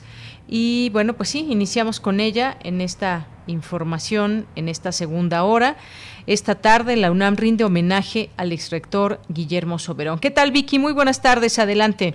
Hola, ¿qué tal, Deya? Muy buenas tardes aquí al auditorio de Prisma RU. Así es, pues a partir del mediodía de este lunes la UNAM realizó un homenaje virtual por la pandemia, que se han sido estos homenajes al doctor Guillermo Ferón Acevedo, quien fue rector de la UNAM de 1973 a 1981 y que falleció el pasado 12 de octubre a la edad de 94 años bajo la moderación del secretario general de la UNAM, Leonardo Lomelí Vanega, quien convocó a guardar un minuto de silencio y posteriormente se proyectó un video donde a través de una retrospectiva sobre su carrera en la academia, la docencia, la investigación y el desarrollo cultural de la UNAM, se le agradeció su generosidad y su mano extendida.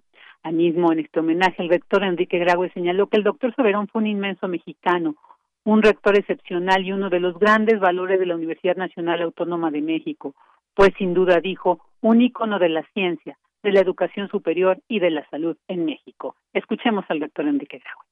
Fue un personaje que marcó vidas, superó con serenidad problemas, buscó nuevos derroteros y supo concebir y concretar acciones con visión de largo aliento. Su huella está en todo lo que emprendió, en la bioquímica, en la biotecnología y en la genética, en el Instituto de Investigaciones Biomédicas, en la coordinación de la investigación científica, en la Secretaría de Salud y en sus institutos, en la bioética y en la filantropía, en la legislación nacional y, por supuesto, en la rectoría de la UNAM. Fue un líder entrañable y emblemático que hizo época en la universidad, en la salud y en la ciencia.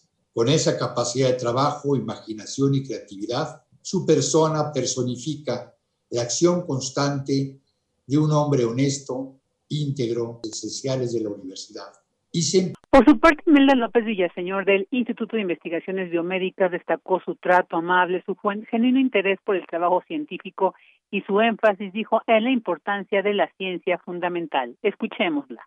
El énfasis del doctor Soberón sobre la importancia de la ciencia fundamental y su recomendación para publicar el trabajo científico nacional en revistas internacionales con arbitraje fueron piedra angular para moldear el perfil del científico universitario actual. En biomédicas, con la visión y el apoyo del doctor Soberón, se forjaron varios grupos de investigación que han contribuido al crecimiento y a la descentralización de la investigación en México, a través de un proceso que el propio doctor Soberón llamó metástasis académicas.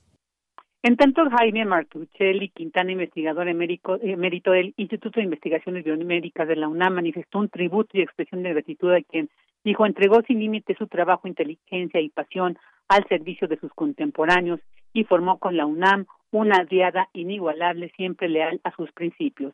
En tanto, Héctor Fernández Varela Mejía, director general de atención a la salud de la UNAM, dijo que el doctor Severón concretó transformaciones en todos los ámbitos de las tareas universitarias, por lo que el crecimiento y prestigio que logró en la UNAM justifica el calificativo que se le dio de rector magnífico.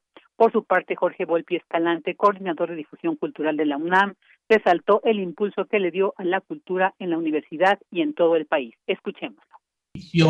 Eh, su capacidad de transformar la universidad para que esa labor fundamental que también lleva a cabo de difusión y promoción de la cultura pudiera ser cada vez más rica es eh, absolutamente notable y sigue siendo fundamental no solamente para nuestra universidad, sino también para el país y para América Latina en su conjunto, particularmente con la construcción de la mejor infraestructura que tiene el país en términos culturales, el Centro Cultural Universitario, la sala de Zahualcoyotl, la zona de la biblioteca y la hemeroteca nacionales, el espacio escultórico.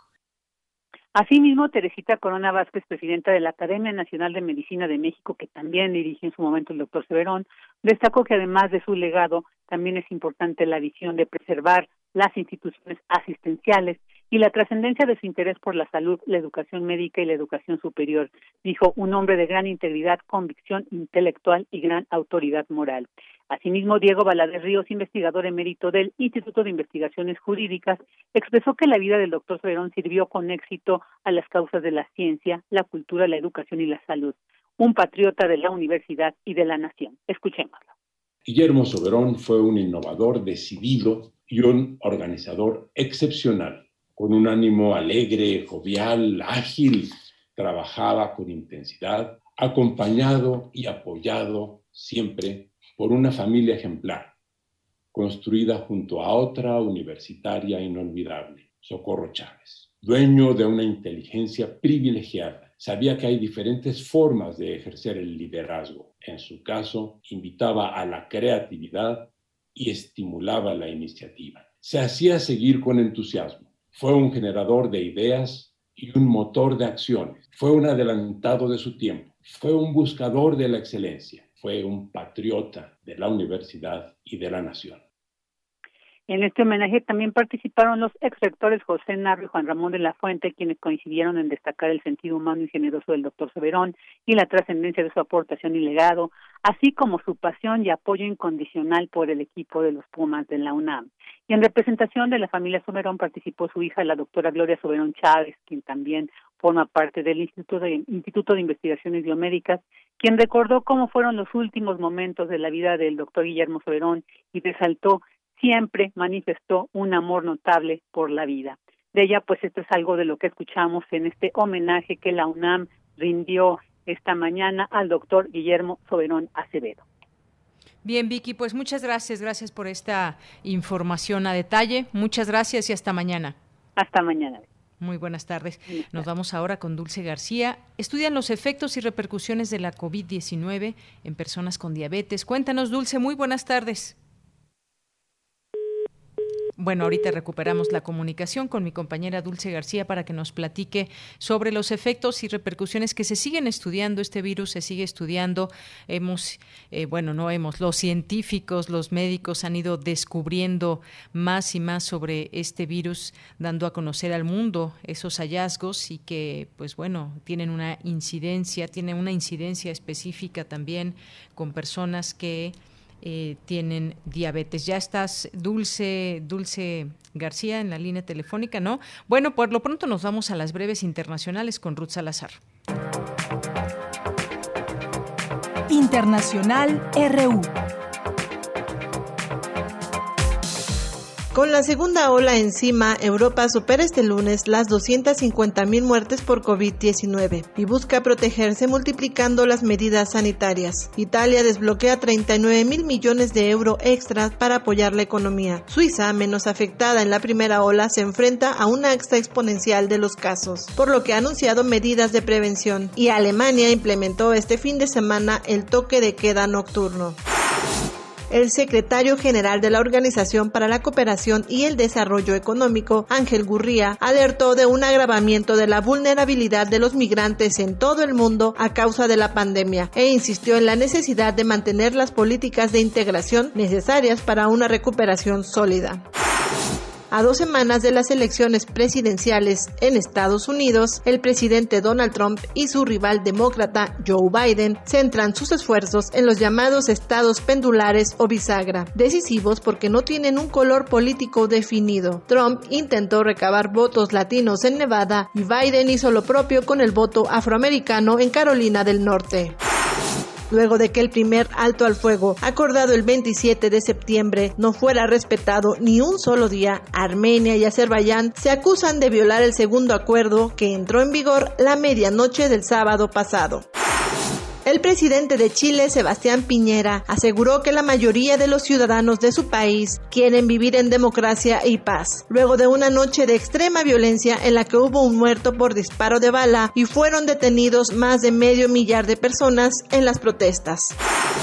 El expresidente de Bolivia, Evo Morales, aseguró desde Buenos Aires, Argentina, que tarde o temprano volverá a Bolivia y reiteró que los procesos en su contra son parte de una guerra sucia, después de que el candidato de su partido, más, Luis Arce, ganara con amplia ventaja en primera vuelta las elecciones de ayer domingo.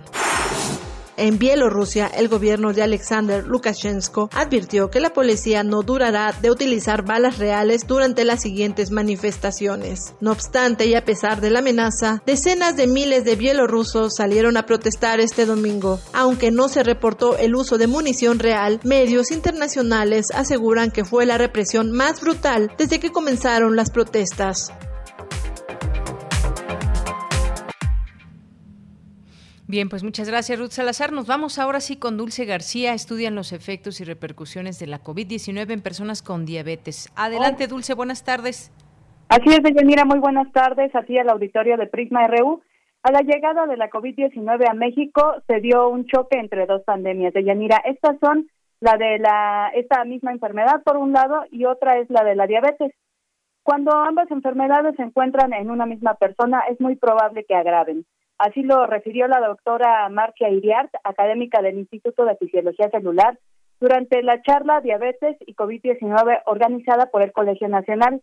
La diabetes, dijo, aumenta la necesidad de intervención médica en pacientes, a lo cual se suma la difícil situación de que muchas personas no saben que tienen diabetes. Vamos a escucharla de Yanira.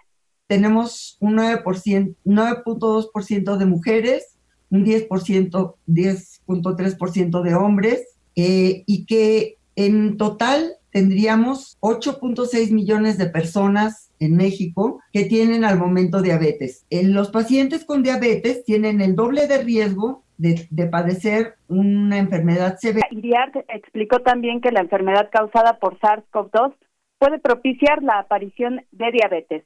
Escuchemos nuevamente.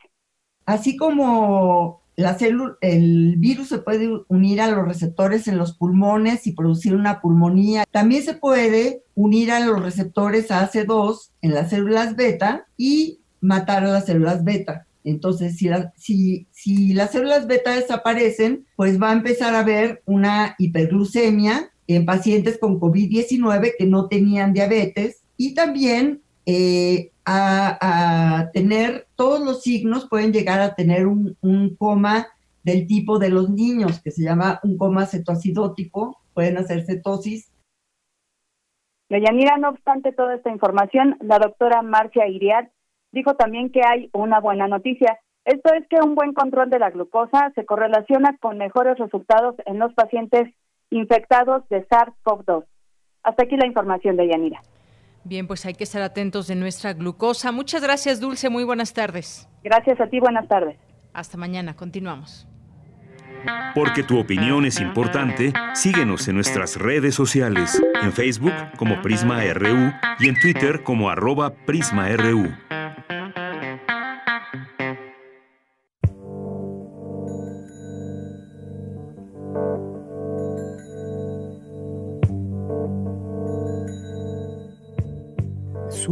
Camión, me siento junto a ti descuidadamente y capto tu mirada fija en mis muslos, escudriñando formas.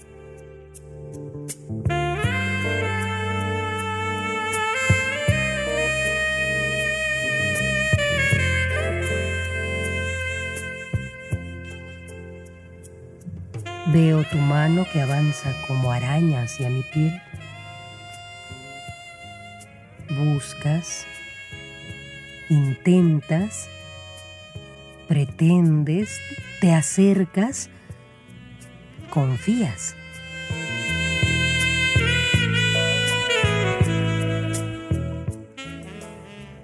Mientras yo, agazapada en mi asiento, espero, quiero, deseo, ansío que me toques para soltarte una sonora bofetada. ¡Ay, atrevido!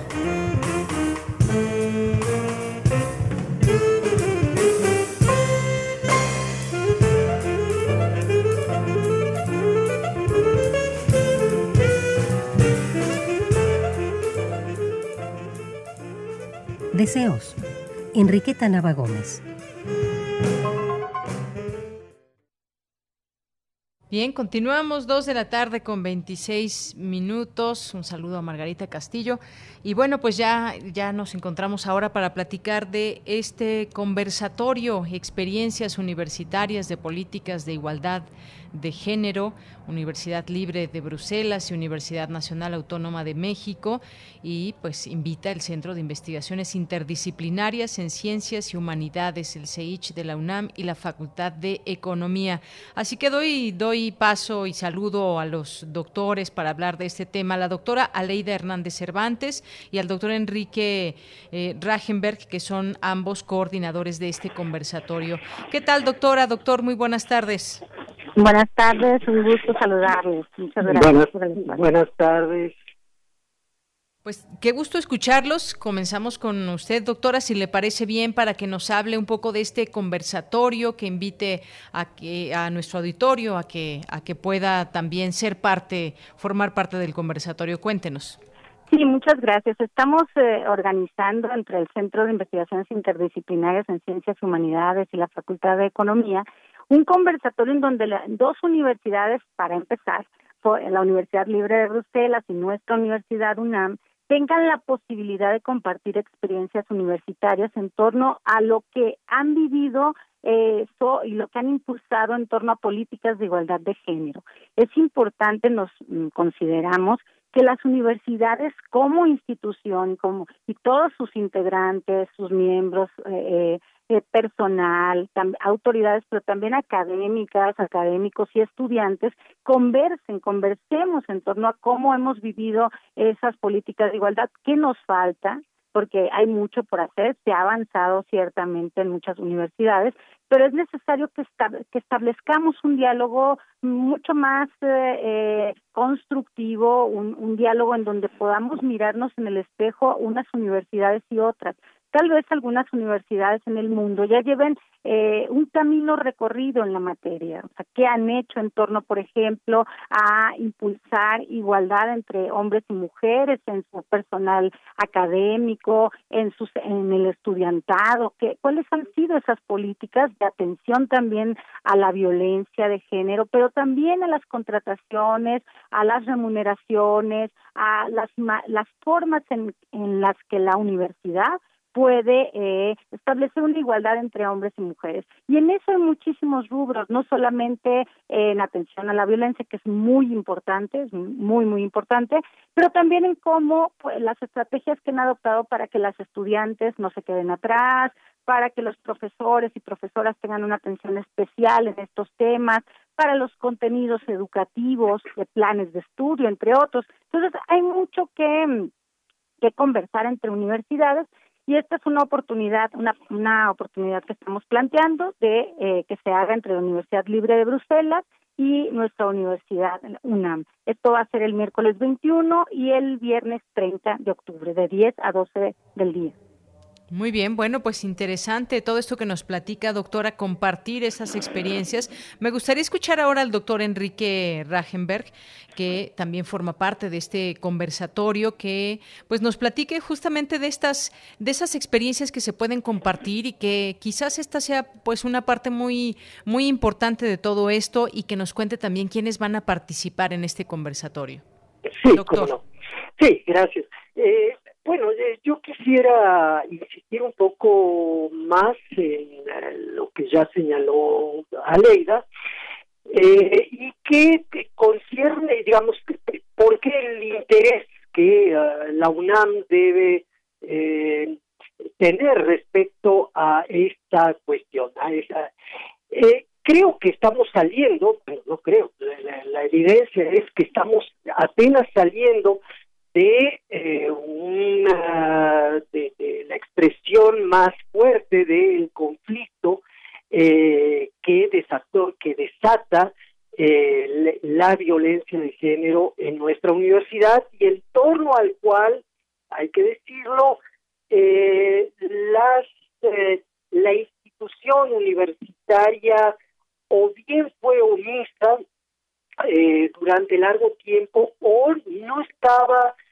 preparada eh, y eh, formalmente para eh, encauzar esas denuncias que muchas veces las estudiantes, profesoras, investigadoras, trabajadoras administrativas. Entonces, sí, ciertamente el tema de la violencia de género y qué se hace en una universidad o qué hacen estas dos universidades, la Universidad Libre de Bruselas y la UNAM, para en este momento enfrentar esa problemática. Y efectivamente, la segunda cuestión concierne a las políticas de igualdad de género que, eh, digamos, en ambas universidades se presenta el siguiente fenómeno con, eh, obviamente, expresiones ya muy concretas en cada una. Y es, el, es, lo siguiente. Eh, en la, en la primera inscripción a la universidad, eh, la, la proporción entre hombres y mujeres no es eh, tan desigual como lo va haciendo a lo largo de la carrera académica. Me refiero no solo a lo largo de los estudios, sino igualmente ya cuando los egresados o los que han acabado su formación se incorporan a la carrera académica. Y ahí la desproporción es mayúscula, es decir, eh, los profesores investigadores titular C eh, eh, son francamente mayoritarios respecto a una fracción minoritaria de en esa misma categoría de mujeres. Y esto es lo que tiene por objetivo, entre otros, las políticas de igualdad de género que deben impulsarse en una universidad. Y bueno, ahí lo interesante va a ser eh, justamente eh, todo el andamiaje que ha construido la Universidad Libre de Bruselas para eh, volver a equilibrar, volver para equilibrar esa relación tan dispareja tal como existe hoy en día. Bueno, ¿y quiénes van a participar? Bueno, participan eh, por parte de la UNAM eh, investigadoras eh, del, del, Centro de, de, Investigaciones Interdisciplinarias en Ciencias Humanidades. No recuerdo todos los nombres, pero Aleida seguramente los podrá enumerar mejor que yo. Y por parte de la Universidad Libre de Bruselas, bueno, tenemos varios colegas, tenemos cuatro colegas, eh, profesores, pero incluso profesores que ocupan posiciones en la eh, en las instancias encargadas de política de género en la universidad. Entonces está el vicerrector eh, de política académica encargado de eh, la, la de, la política de igualdad de género, está una profesora que eh, eh, impulsó justamente una de las medidas llamada cascada dentro de la universidad y que en el, en, el seno del Consejo Universitario, aunque en este momento ya no está eh, adscrita a la universidad. Y bueno la decana de la Facultad de Filosofía y Letras que igualmente ha sido una de las grandes eh, impulsoras de las políticas de igualdad de género. Entonces nos interesa eso nos interesa la la, la narración y la descripción de eh, cómo se, se han elaborado esas políticas, qué resistencias han encontrado para su instrumentación, lo mismo para nuestras colegas de la Universidad Nacional, pero también como llevan un poquito de adelanto respecto a nosotros, que nos digan qué resultados están teniendo. Es decir, hay una evaluación anual que se hace de la de, de, de este de, la, puesta en vigor de esas políticas de igualdad de género. Y bueno y eso también nos interesa eh, conocer porque ahí es donde se destapan las dificultades los errores cometidos etcétera, muy bien doctor. Sí, sí, pues, me permite sí doctora. mencionar a quienes van a estar también de este lado de la universidad va a estar la doctora Tamara Martínez Ruiz coordinadora eh, para la igualdad de género de nuestra universidad. Va a estar también la abogada general, eh, la doctora don Mónica González Contró, y también las colegas doctoras eh, del Centro de Investigaciones Interdisciplinarias, Olivia Tena Guerrero, eh, Patricia Castañeda Salgado y Norma Blázquez, quienes acá de, del lado de nuestra universidad han tenido un rol y un papel muy importante en el impulso de las políticas de igualdad de género en nuestra universidad. Entonces, bueno, están cordialmente invitados. Pues hacemos esta invitación. Gracias por permitirnos conocer un poco de lo que va a tratar este conversatorio. No lo olvidemos, miércoles 21 eh, de, en este miércoles, esta semana, y el, la próxima, el viernes 30, de 10 a 12 horas. Lo pueden seguir a través del el Facebook Live de Seich UNAM o de su Periscope o a través de TV Seich también en su canal de YouTube. Ahí pueden seguir esa transmisión. Anótenlo, recuérdenlo, lo compartiremos también en nuestras redes sociales de 10 a 12 del día, miércoles 21 y viernes 30 de octubre. Pues a ambos doctores, muchas gracias por compartir con con nosotros parte de lo que será este conversatorio. Muchas gracias. A ustedes por el espacio. Muy buena tarde. Muchas gracias. Hasta luego. Hasta luego. Hasta luego. Gracias a ambos, doctora Aleida Hernández Cervantes y al doctor Enrique Ragenberg, coordinadores de este conversatorio, Experiencias Universitarias de Políticas de Igualdad de Género de la Universidad Libre de Bruselas y la Universidad Nacional Autónoma de México. Continuamos. Porque tu opinión es importante, síguenos en nuestras redes sociales, en Facebook como Prisma RU y en Twitter como arroba PrismaRU. Relatamos al mundo. Relatamos al mundo.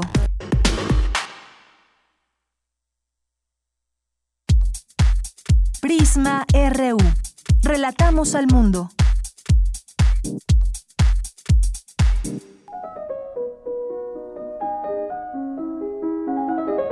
Cartografía RU con Otto Cázares. Bien, pues saludo con muchísimo gusto, como todas las semanas, como todos los lunes en este espacio, a Otto Cázares. Otto, ¿cómo estás? Buenas tardes. Deyanira, encantado de saludarte. ¿Cómo estás? Muy bien, muchas gracias. Qué maravilla. Saludos a quienes nos escuchan y con toda seguridad, la mayoría de quienes nos prestan oídos hayan escuchado hablar acerca de La Guerra de los Mundos, una obra debida a la pluma del británico Herbert George Wells, que fue autor también del Hombre Invisible, El País de los Ciegos, El Imperio de las Hormigas, El Valle de las Arañas, entre 156 libros más. La Guerra de los Mundos fue publicada por entregas en la revista Pearson entre abril y diciembre de 1897. H. G. Wells, como se le conoce, murió en agosto de 1946, de modo que supo muy bien que cruzando el océano en, Nuevo en Nueva York, otro Wells, de nombre Orson, hizo una adaptación radiofónica de su novela, para favor de la población estadounidense, una noche de octubre de 1938, dando lugar con esto al episodio quizás más célebre de la historia de la radio. Quedémonos por un momento en la novela de 1897.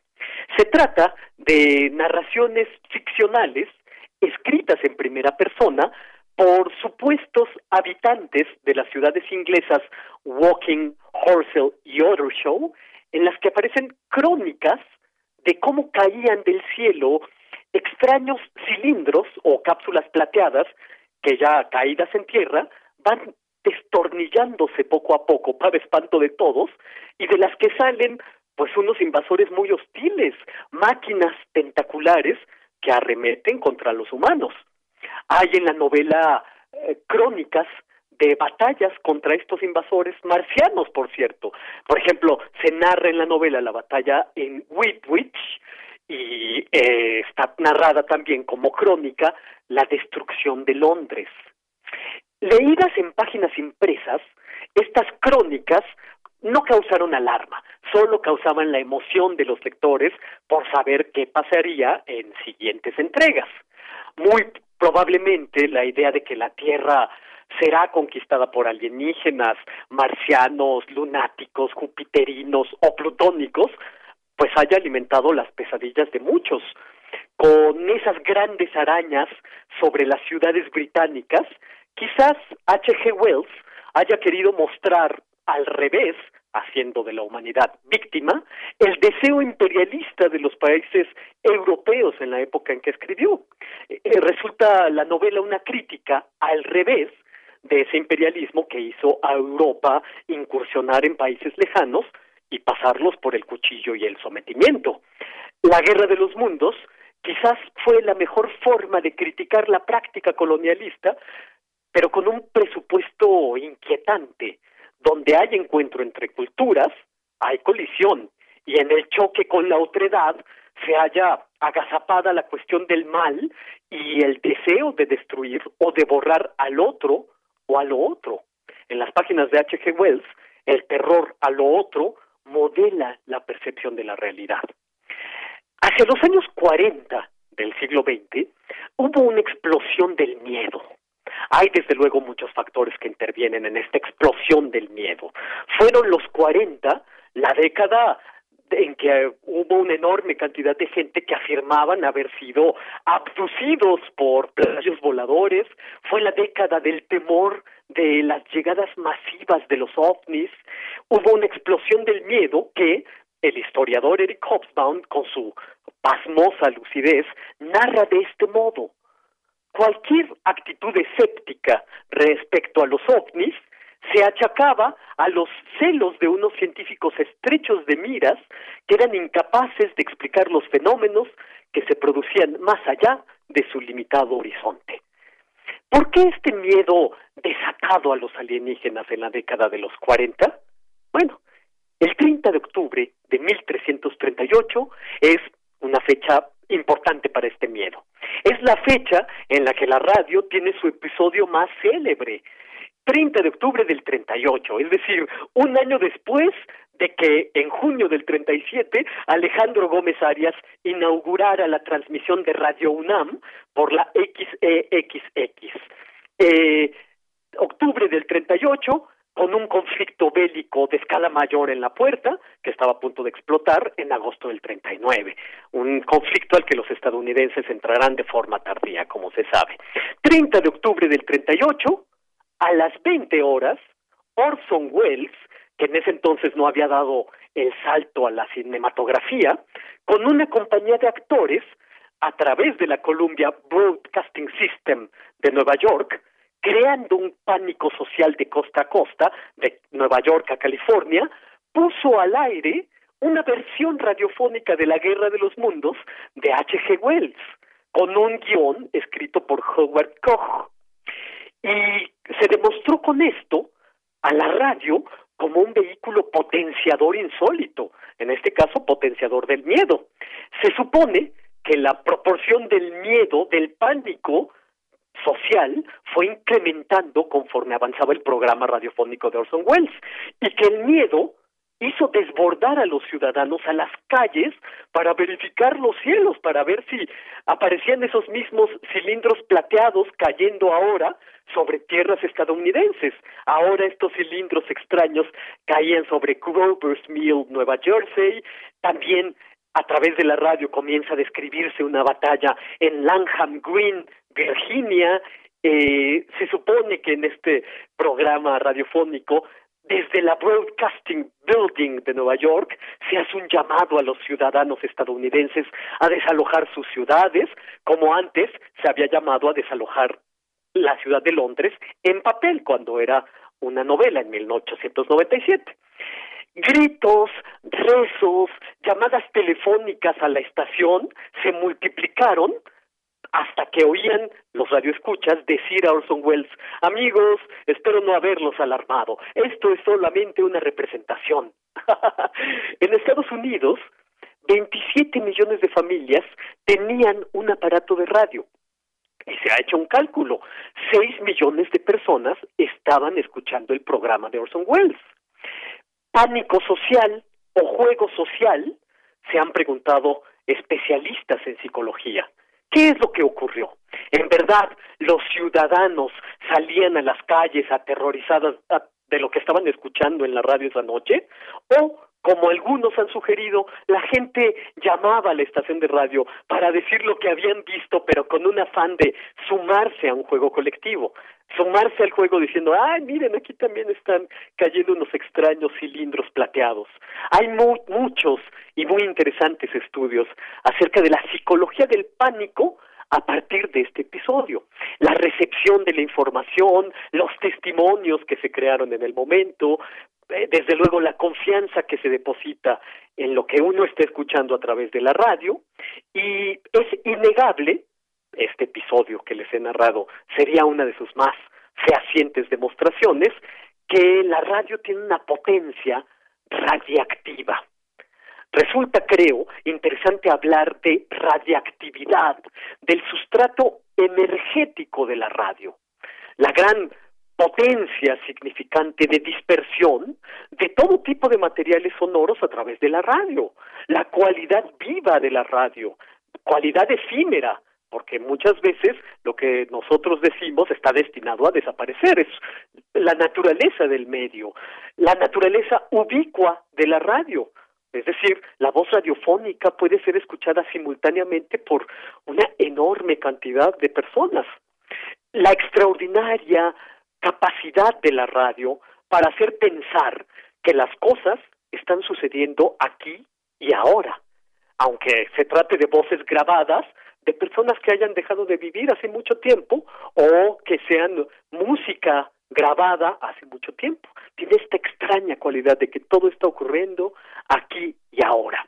El episodio más célebre de la radio, 30 de octubre de 1938, nos da la pauta para hacer esta reflexión con la que voy a terminar. Las ideas proyectadas, irradiadas a través de la radio, son radiaciones. Radio entendida como energía. Pero yo diría algo más. La radio debe ser entendida como radiación, acción radiofónica. Todo acto de la palabra radiofónica es, por lo tanto, un acto de enorme responsabilidad. Y esto es lo que yo tengo que decir. Este lunes 19 de octubre, a unos cuantos días de que se cumpla un aniversario más de ese episodio célebre, eh, que es la puesta en radio de la novela de Ed H. G. Wells por el otro Wells, Orson. Eso sería todo por mi parte, queridos radioescuchas, querida Deyanira. Muy bien, pues como siempre, siempre nos tienes muy, muy atentos a, tus cartografías, Otto. Te mando un abrazo y hasta el siguiente lunes. Un abrazo y no le teman a los cilindros plateados que puedan caer el 30 de octubre. Así es. Eh, como lluvia sobre la ciudad. Claro que sí. Otto, un abrazo, hasta luego. Hasta luego. Muy buenas tardes y continuamos. Porque tu opinión es importante, síguenos en nuestras redes sociales, en Facebook como Prisma RU y en Twitter como arroba PrismaRU.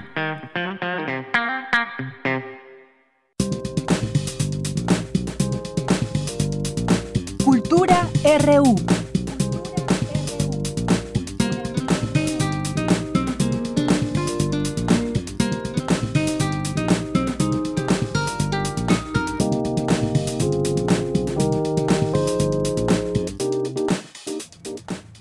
Bien, pues nos conectamos ya con Cultura y saludo con mucho gusto a Tamara Quiroz. ¿Qué tal, Tamara? Muy buenas tardes. Deyanira, muy buenas tardes a ti, por supuesto, a todo el auditorio. Es un gusto saludar a todos los que nos acompañan. Gracias por seguir nuestra transmisión a través de las frecuencias enlazadas de Radio UNAM. Ya nos acercamos a la recta final del programa y tenemos más información.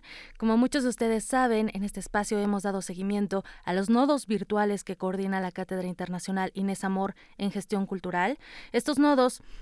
eh, se componen de una serie de foros que surgen como resonancia al documento colectivo y también a la encuesta que lo acompaña sobre el diagnóstico cultural que busca aportar a la discusión pública ideas a corto, mediano y largo plazo que sirvan como instrumento en la toma de decisiones. Esto es promovido por, bueno, desde la Coordinación de Difusión Cultural de la UNAM.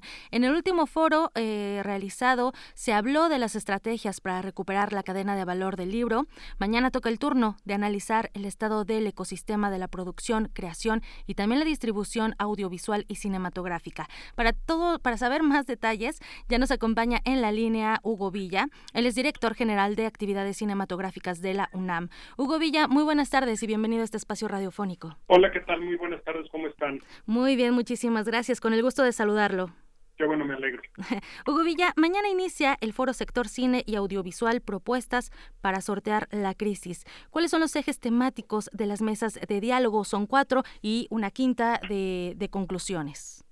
Eh, pues mira, eh, eh, trabajamos un poco alrededor de, repensar el paradigma industrial, no solo a partir de la crisis que ya evidentemente nos está golpeando de manera muy seria con la pandemia, sino de un eh, rediseño que la comunidad de producción cinematográfica y audiovisual tenía eh, pendiente desde hace muchos años. El eh, origen de los fideicomisos y de los fondos con los que se apoyaba al cine habían sido un poco jaloneos y, y, la salvar los muebles de la abuela cada vez que se le ocurría a algún funcionario del gobierno que el cine era una, un bien suntuario y que no tenía por qué financiarlo y entonces eh, nunca se había podido replantear de una manera eh, integral y, eh, y racional una reconversión de todos esos apoyos. Creo que un poco por desgracia la, la crisis de, que provoca la pandemia y,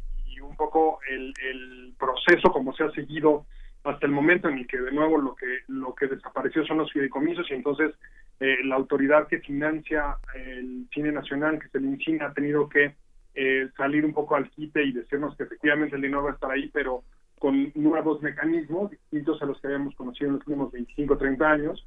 Eh, un poco lo que, a lo que le apostamos es a pensar, a, pensar y a pensarnos. Por eso empezamos pues eso, con, con el, el tema de cómo resolver y cómo afecta, a qué niveles está afectando y cómo puede salir adelante la eh, revisión de los grupos más vulnerables que no han tenido acceso como eh, tomadores de decisiones, tomadores de decisiones en las eh, grandes decisiones cinematográficas. Es, muy claro en los últimos años que ha habido una gran llegada de mujeres directoras. Había ya desde hace un tiempo un, un, contingente grande de mujeres productoras, algunas cinefotógrafas guionistas, pero con lo primero que empezamos es con eso, con cómo le va a afectar a el eh, contingente de mujeres eh, y al cambio a la equidad de género, el camino a la equidad de género, eh, la crisis que ha producido el COVID, ¿no? Después entramos un poco a un problema que compartimos en, en general con la, con la depauperización y la precarización de las estructuras de trabajo, si bien el trabajo en la industria de producción audiovisual y cinematográfica siempre ha sido eh, un, trabajo temporal, es muy rara la, persona que tiene un empleo permanente, pues un poco a rehablar eh, cómo es que se valora el trabajo, cómo ese trabajo incide en el valor en la cadena de producción para el cine, eh, cómo eso es una responsabilidad también de la propia eh, creación, ¿no? El saber que cuando uno detona una película hacia adelante está detonando el trabajo de entre 150 y 500 personas y con ello 500 familias que, que comen de, de trabajar y de, y de eh, moverse en una película y cuáles son las eh, realidades en términos de seguridad social, de previsión social, de acceso a eh, mecanismos de salud pública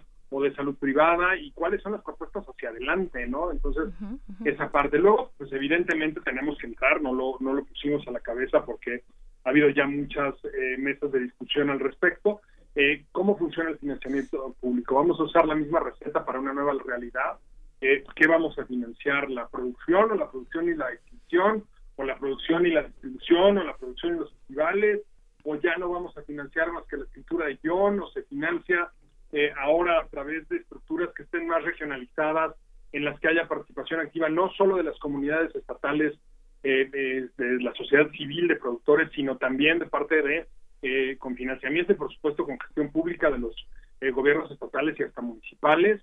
Vamos a tener unas nuevas estructuras de formación, quizá en las que se ofrezca, por supuesto, la formación terminal que, que eh, muy brillantemente la Escuela de Cana, como sabemos, de América Latina, que es el ahora la ENAC, la Escuela Nacional de Arte Cinematográfico, que nació como el CUEC, va a seguir ofreciendo formación terminal para dirigir escribir, editar, producir, fotografiar y eh, hacer sonido, pero eh, las grandes franjas de, se va a financiar una estructura para que haya como grandes franjas de técnicos que se formen en todo el país y que tengan un grupo de certificación, ¿no? Y esos son como los temas con los que vamos a entrar y como bien dices, al final eh, hablaremos un poco de cine y plataforma, en dónde vamos a ver nuestro cine, quiénes lo van a ver, por qué lo van a ver, qué tanto esta, este, eh, esta crisis telúrica que estamos eh, transitando, que es el, eh, no poder ir a los cines y no poder ir a los teatros y a los museos y a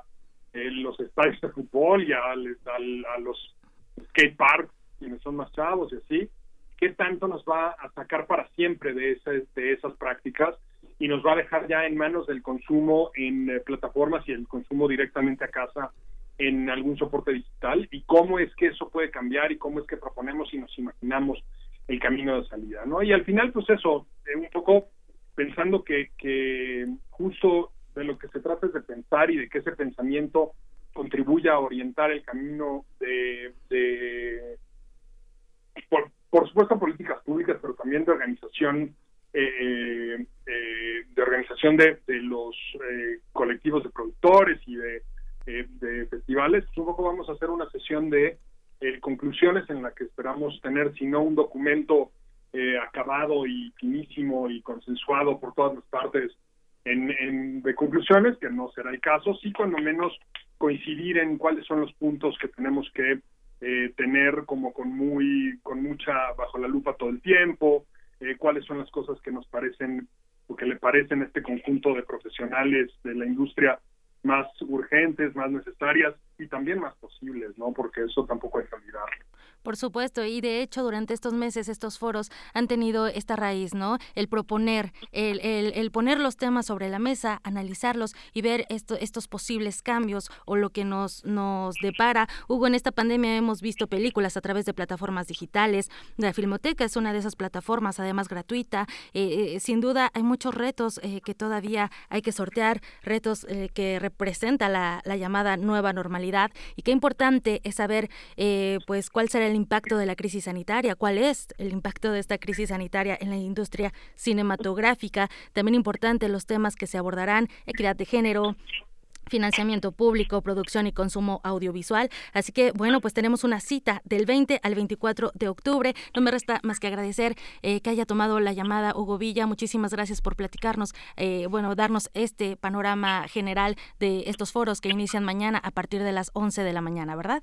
Muchísimas gracias a ustedes. En efecto, los pueden buscar ahí en YouTube, en el canal de la Cátedra Inés Amor. Excelente. Hugo Villa, muchísimas gracias y buena tarde. Hasta luego, buenas tardes. Hasta luego. Yanira, él fue Hugo Villa, él es director general de actividades cinematográficas de la UNAM. Los invitamos a que se unan a este foro Sector Cine y Audiovisual, estas propuestas para sortear la crisis de 11 a 12.30. La transmisión, ya lo escucharon, es a través del canal de YouTube de la Cátedra Inés Amor. También los invitamos a que sigan las redes de la Cátedra Inés Amor, Cultura UNAM, Filmoteca de la UNAM, la Cátedra Igman Bergman, que es uno de los organizadores también de estos foros de estos diálogos eh, coordinados por Mariana Gándara, directora de la cátedra Igman Bergman, y también por Hugo Villa, director de la Filmoteca de la UNAM. Y si quieren conocer más de estos foros que se han realizado desde ya hace algunos meses, también los pueden eh, consultar en la página en el canal de YouTube de la Cátedra Inés Amor. Yo me despido porque ya casi nos vamos y les deseo que tengan una excelente tarde de Yanira. Hasta mañana. Hasta mañana, Tamara. Nos escuchamos mañana. Muy buenas tardes. Y ya con esto nos despedimos. Muchas gracias a todos ustedes por su atención. Hace unos momentos la jefa de gobierno, Claudia Sheinbaum, informó que aumentó el número de hospitalizados por COVID-19 y el próximo viernes anunciará nuevas restricciones. Por favor, sigámonos cuidando con la sana distancia, con el uso de cubrebocas. Seguiremos muy atentos también a este tema. Gracias a todo el equipo allá en cabina, Rodrigo Aguilar, a Denis Licea a Socorro Montes o quien esté a cargo de los controles técnicos a esta hora. Mi nombre es Deyanira Morán y a nombre de todo el equipo me despido. Gracias, muy buenas tardes, buen provecho. Andrés, Andrés se encuentra, Andrés Monroy Ramírez en los controles técnicos. Bueno, pues nos despedimos hasta mañana. Muy buenas tardes y buen provecho.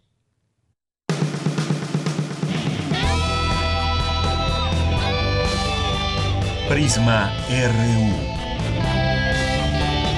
Relatamos al mundo.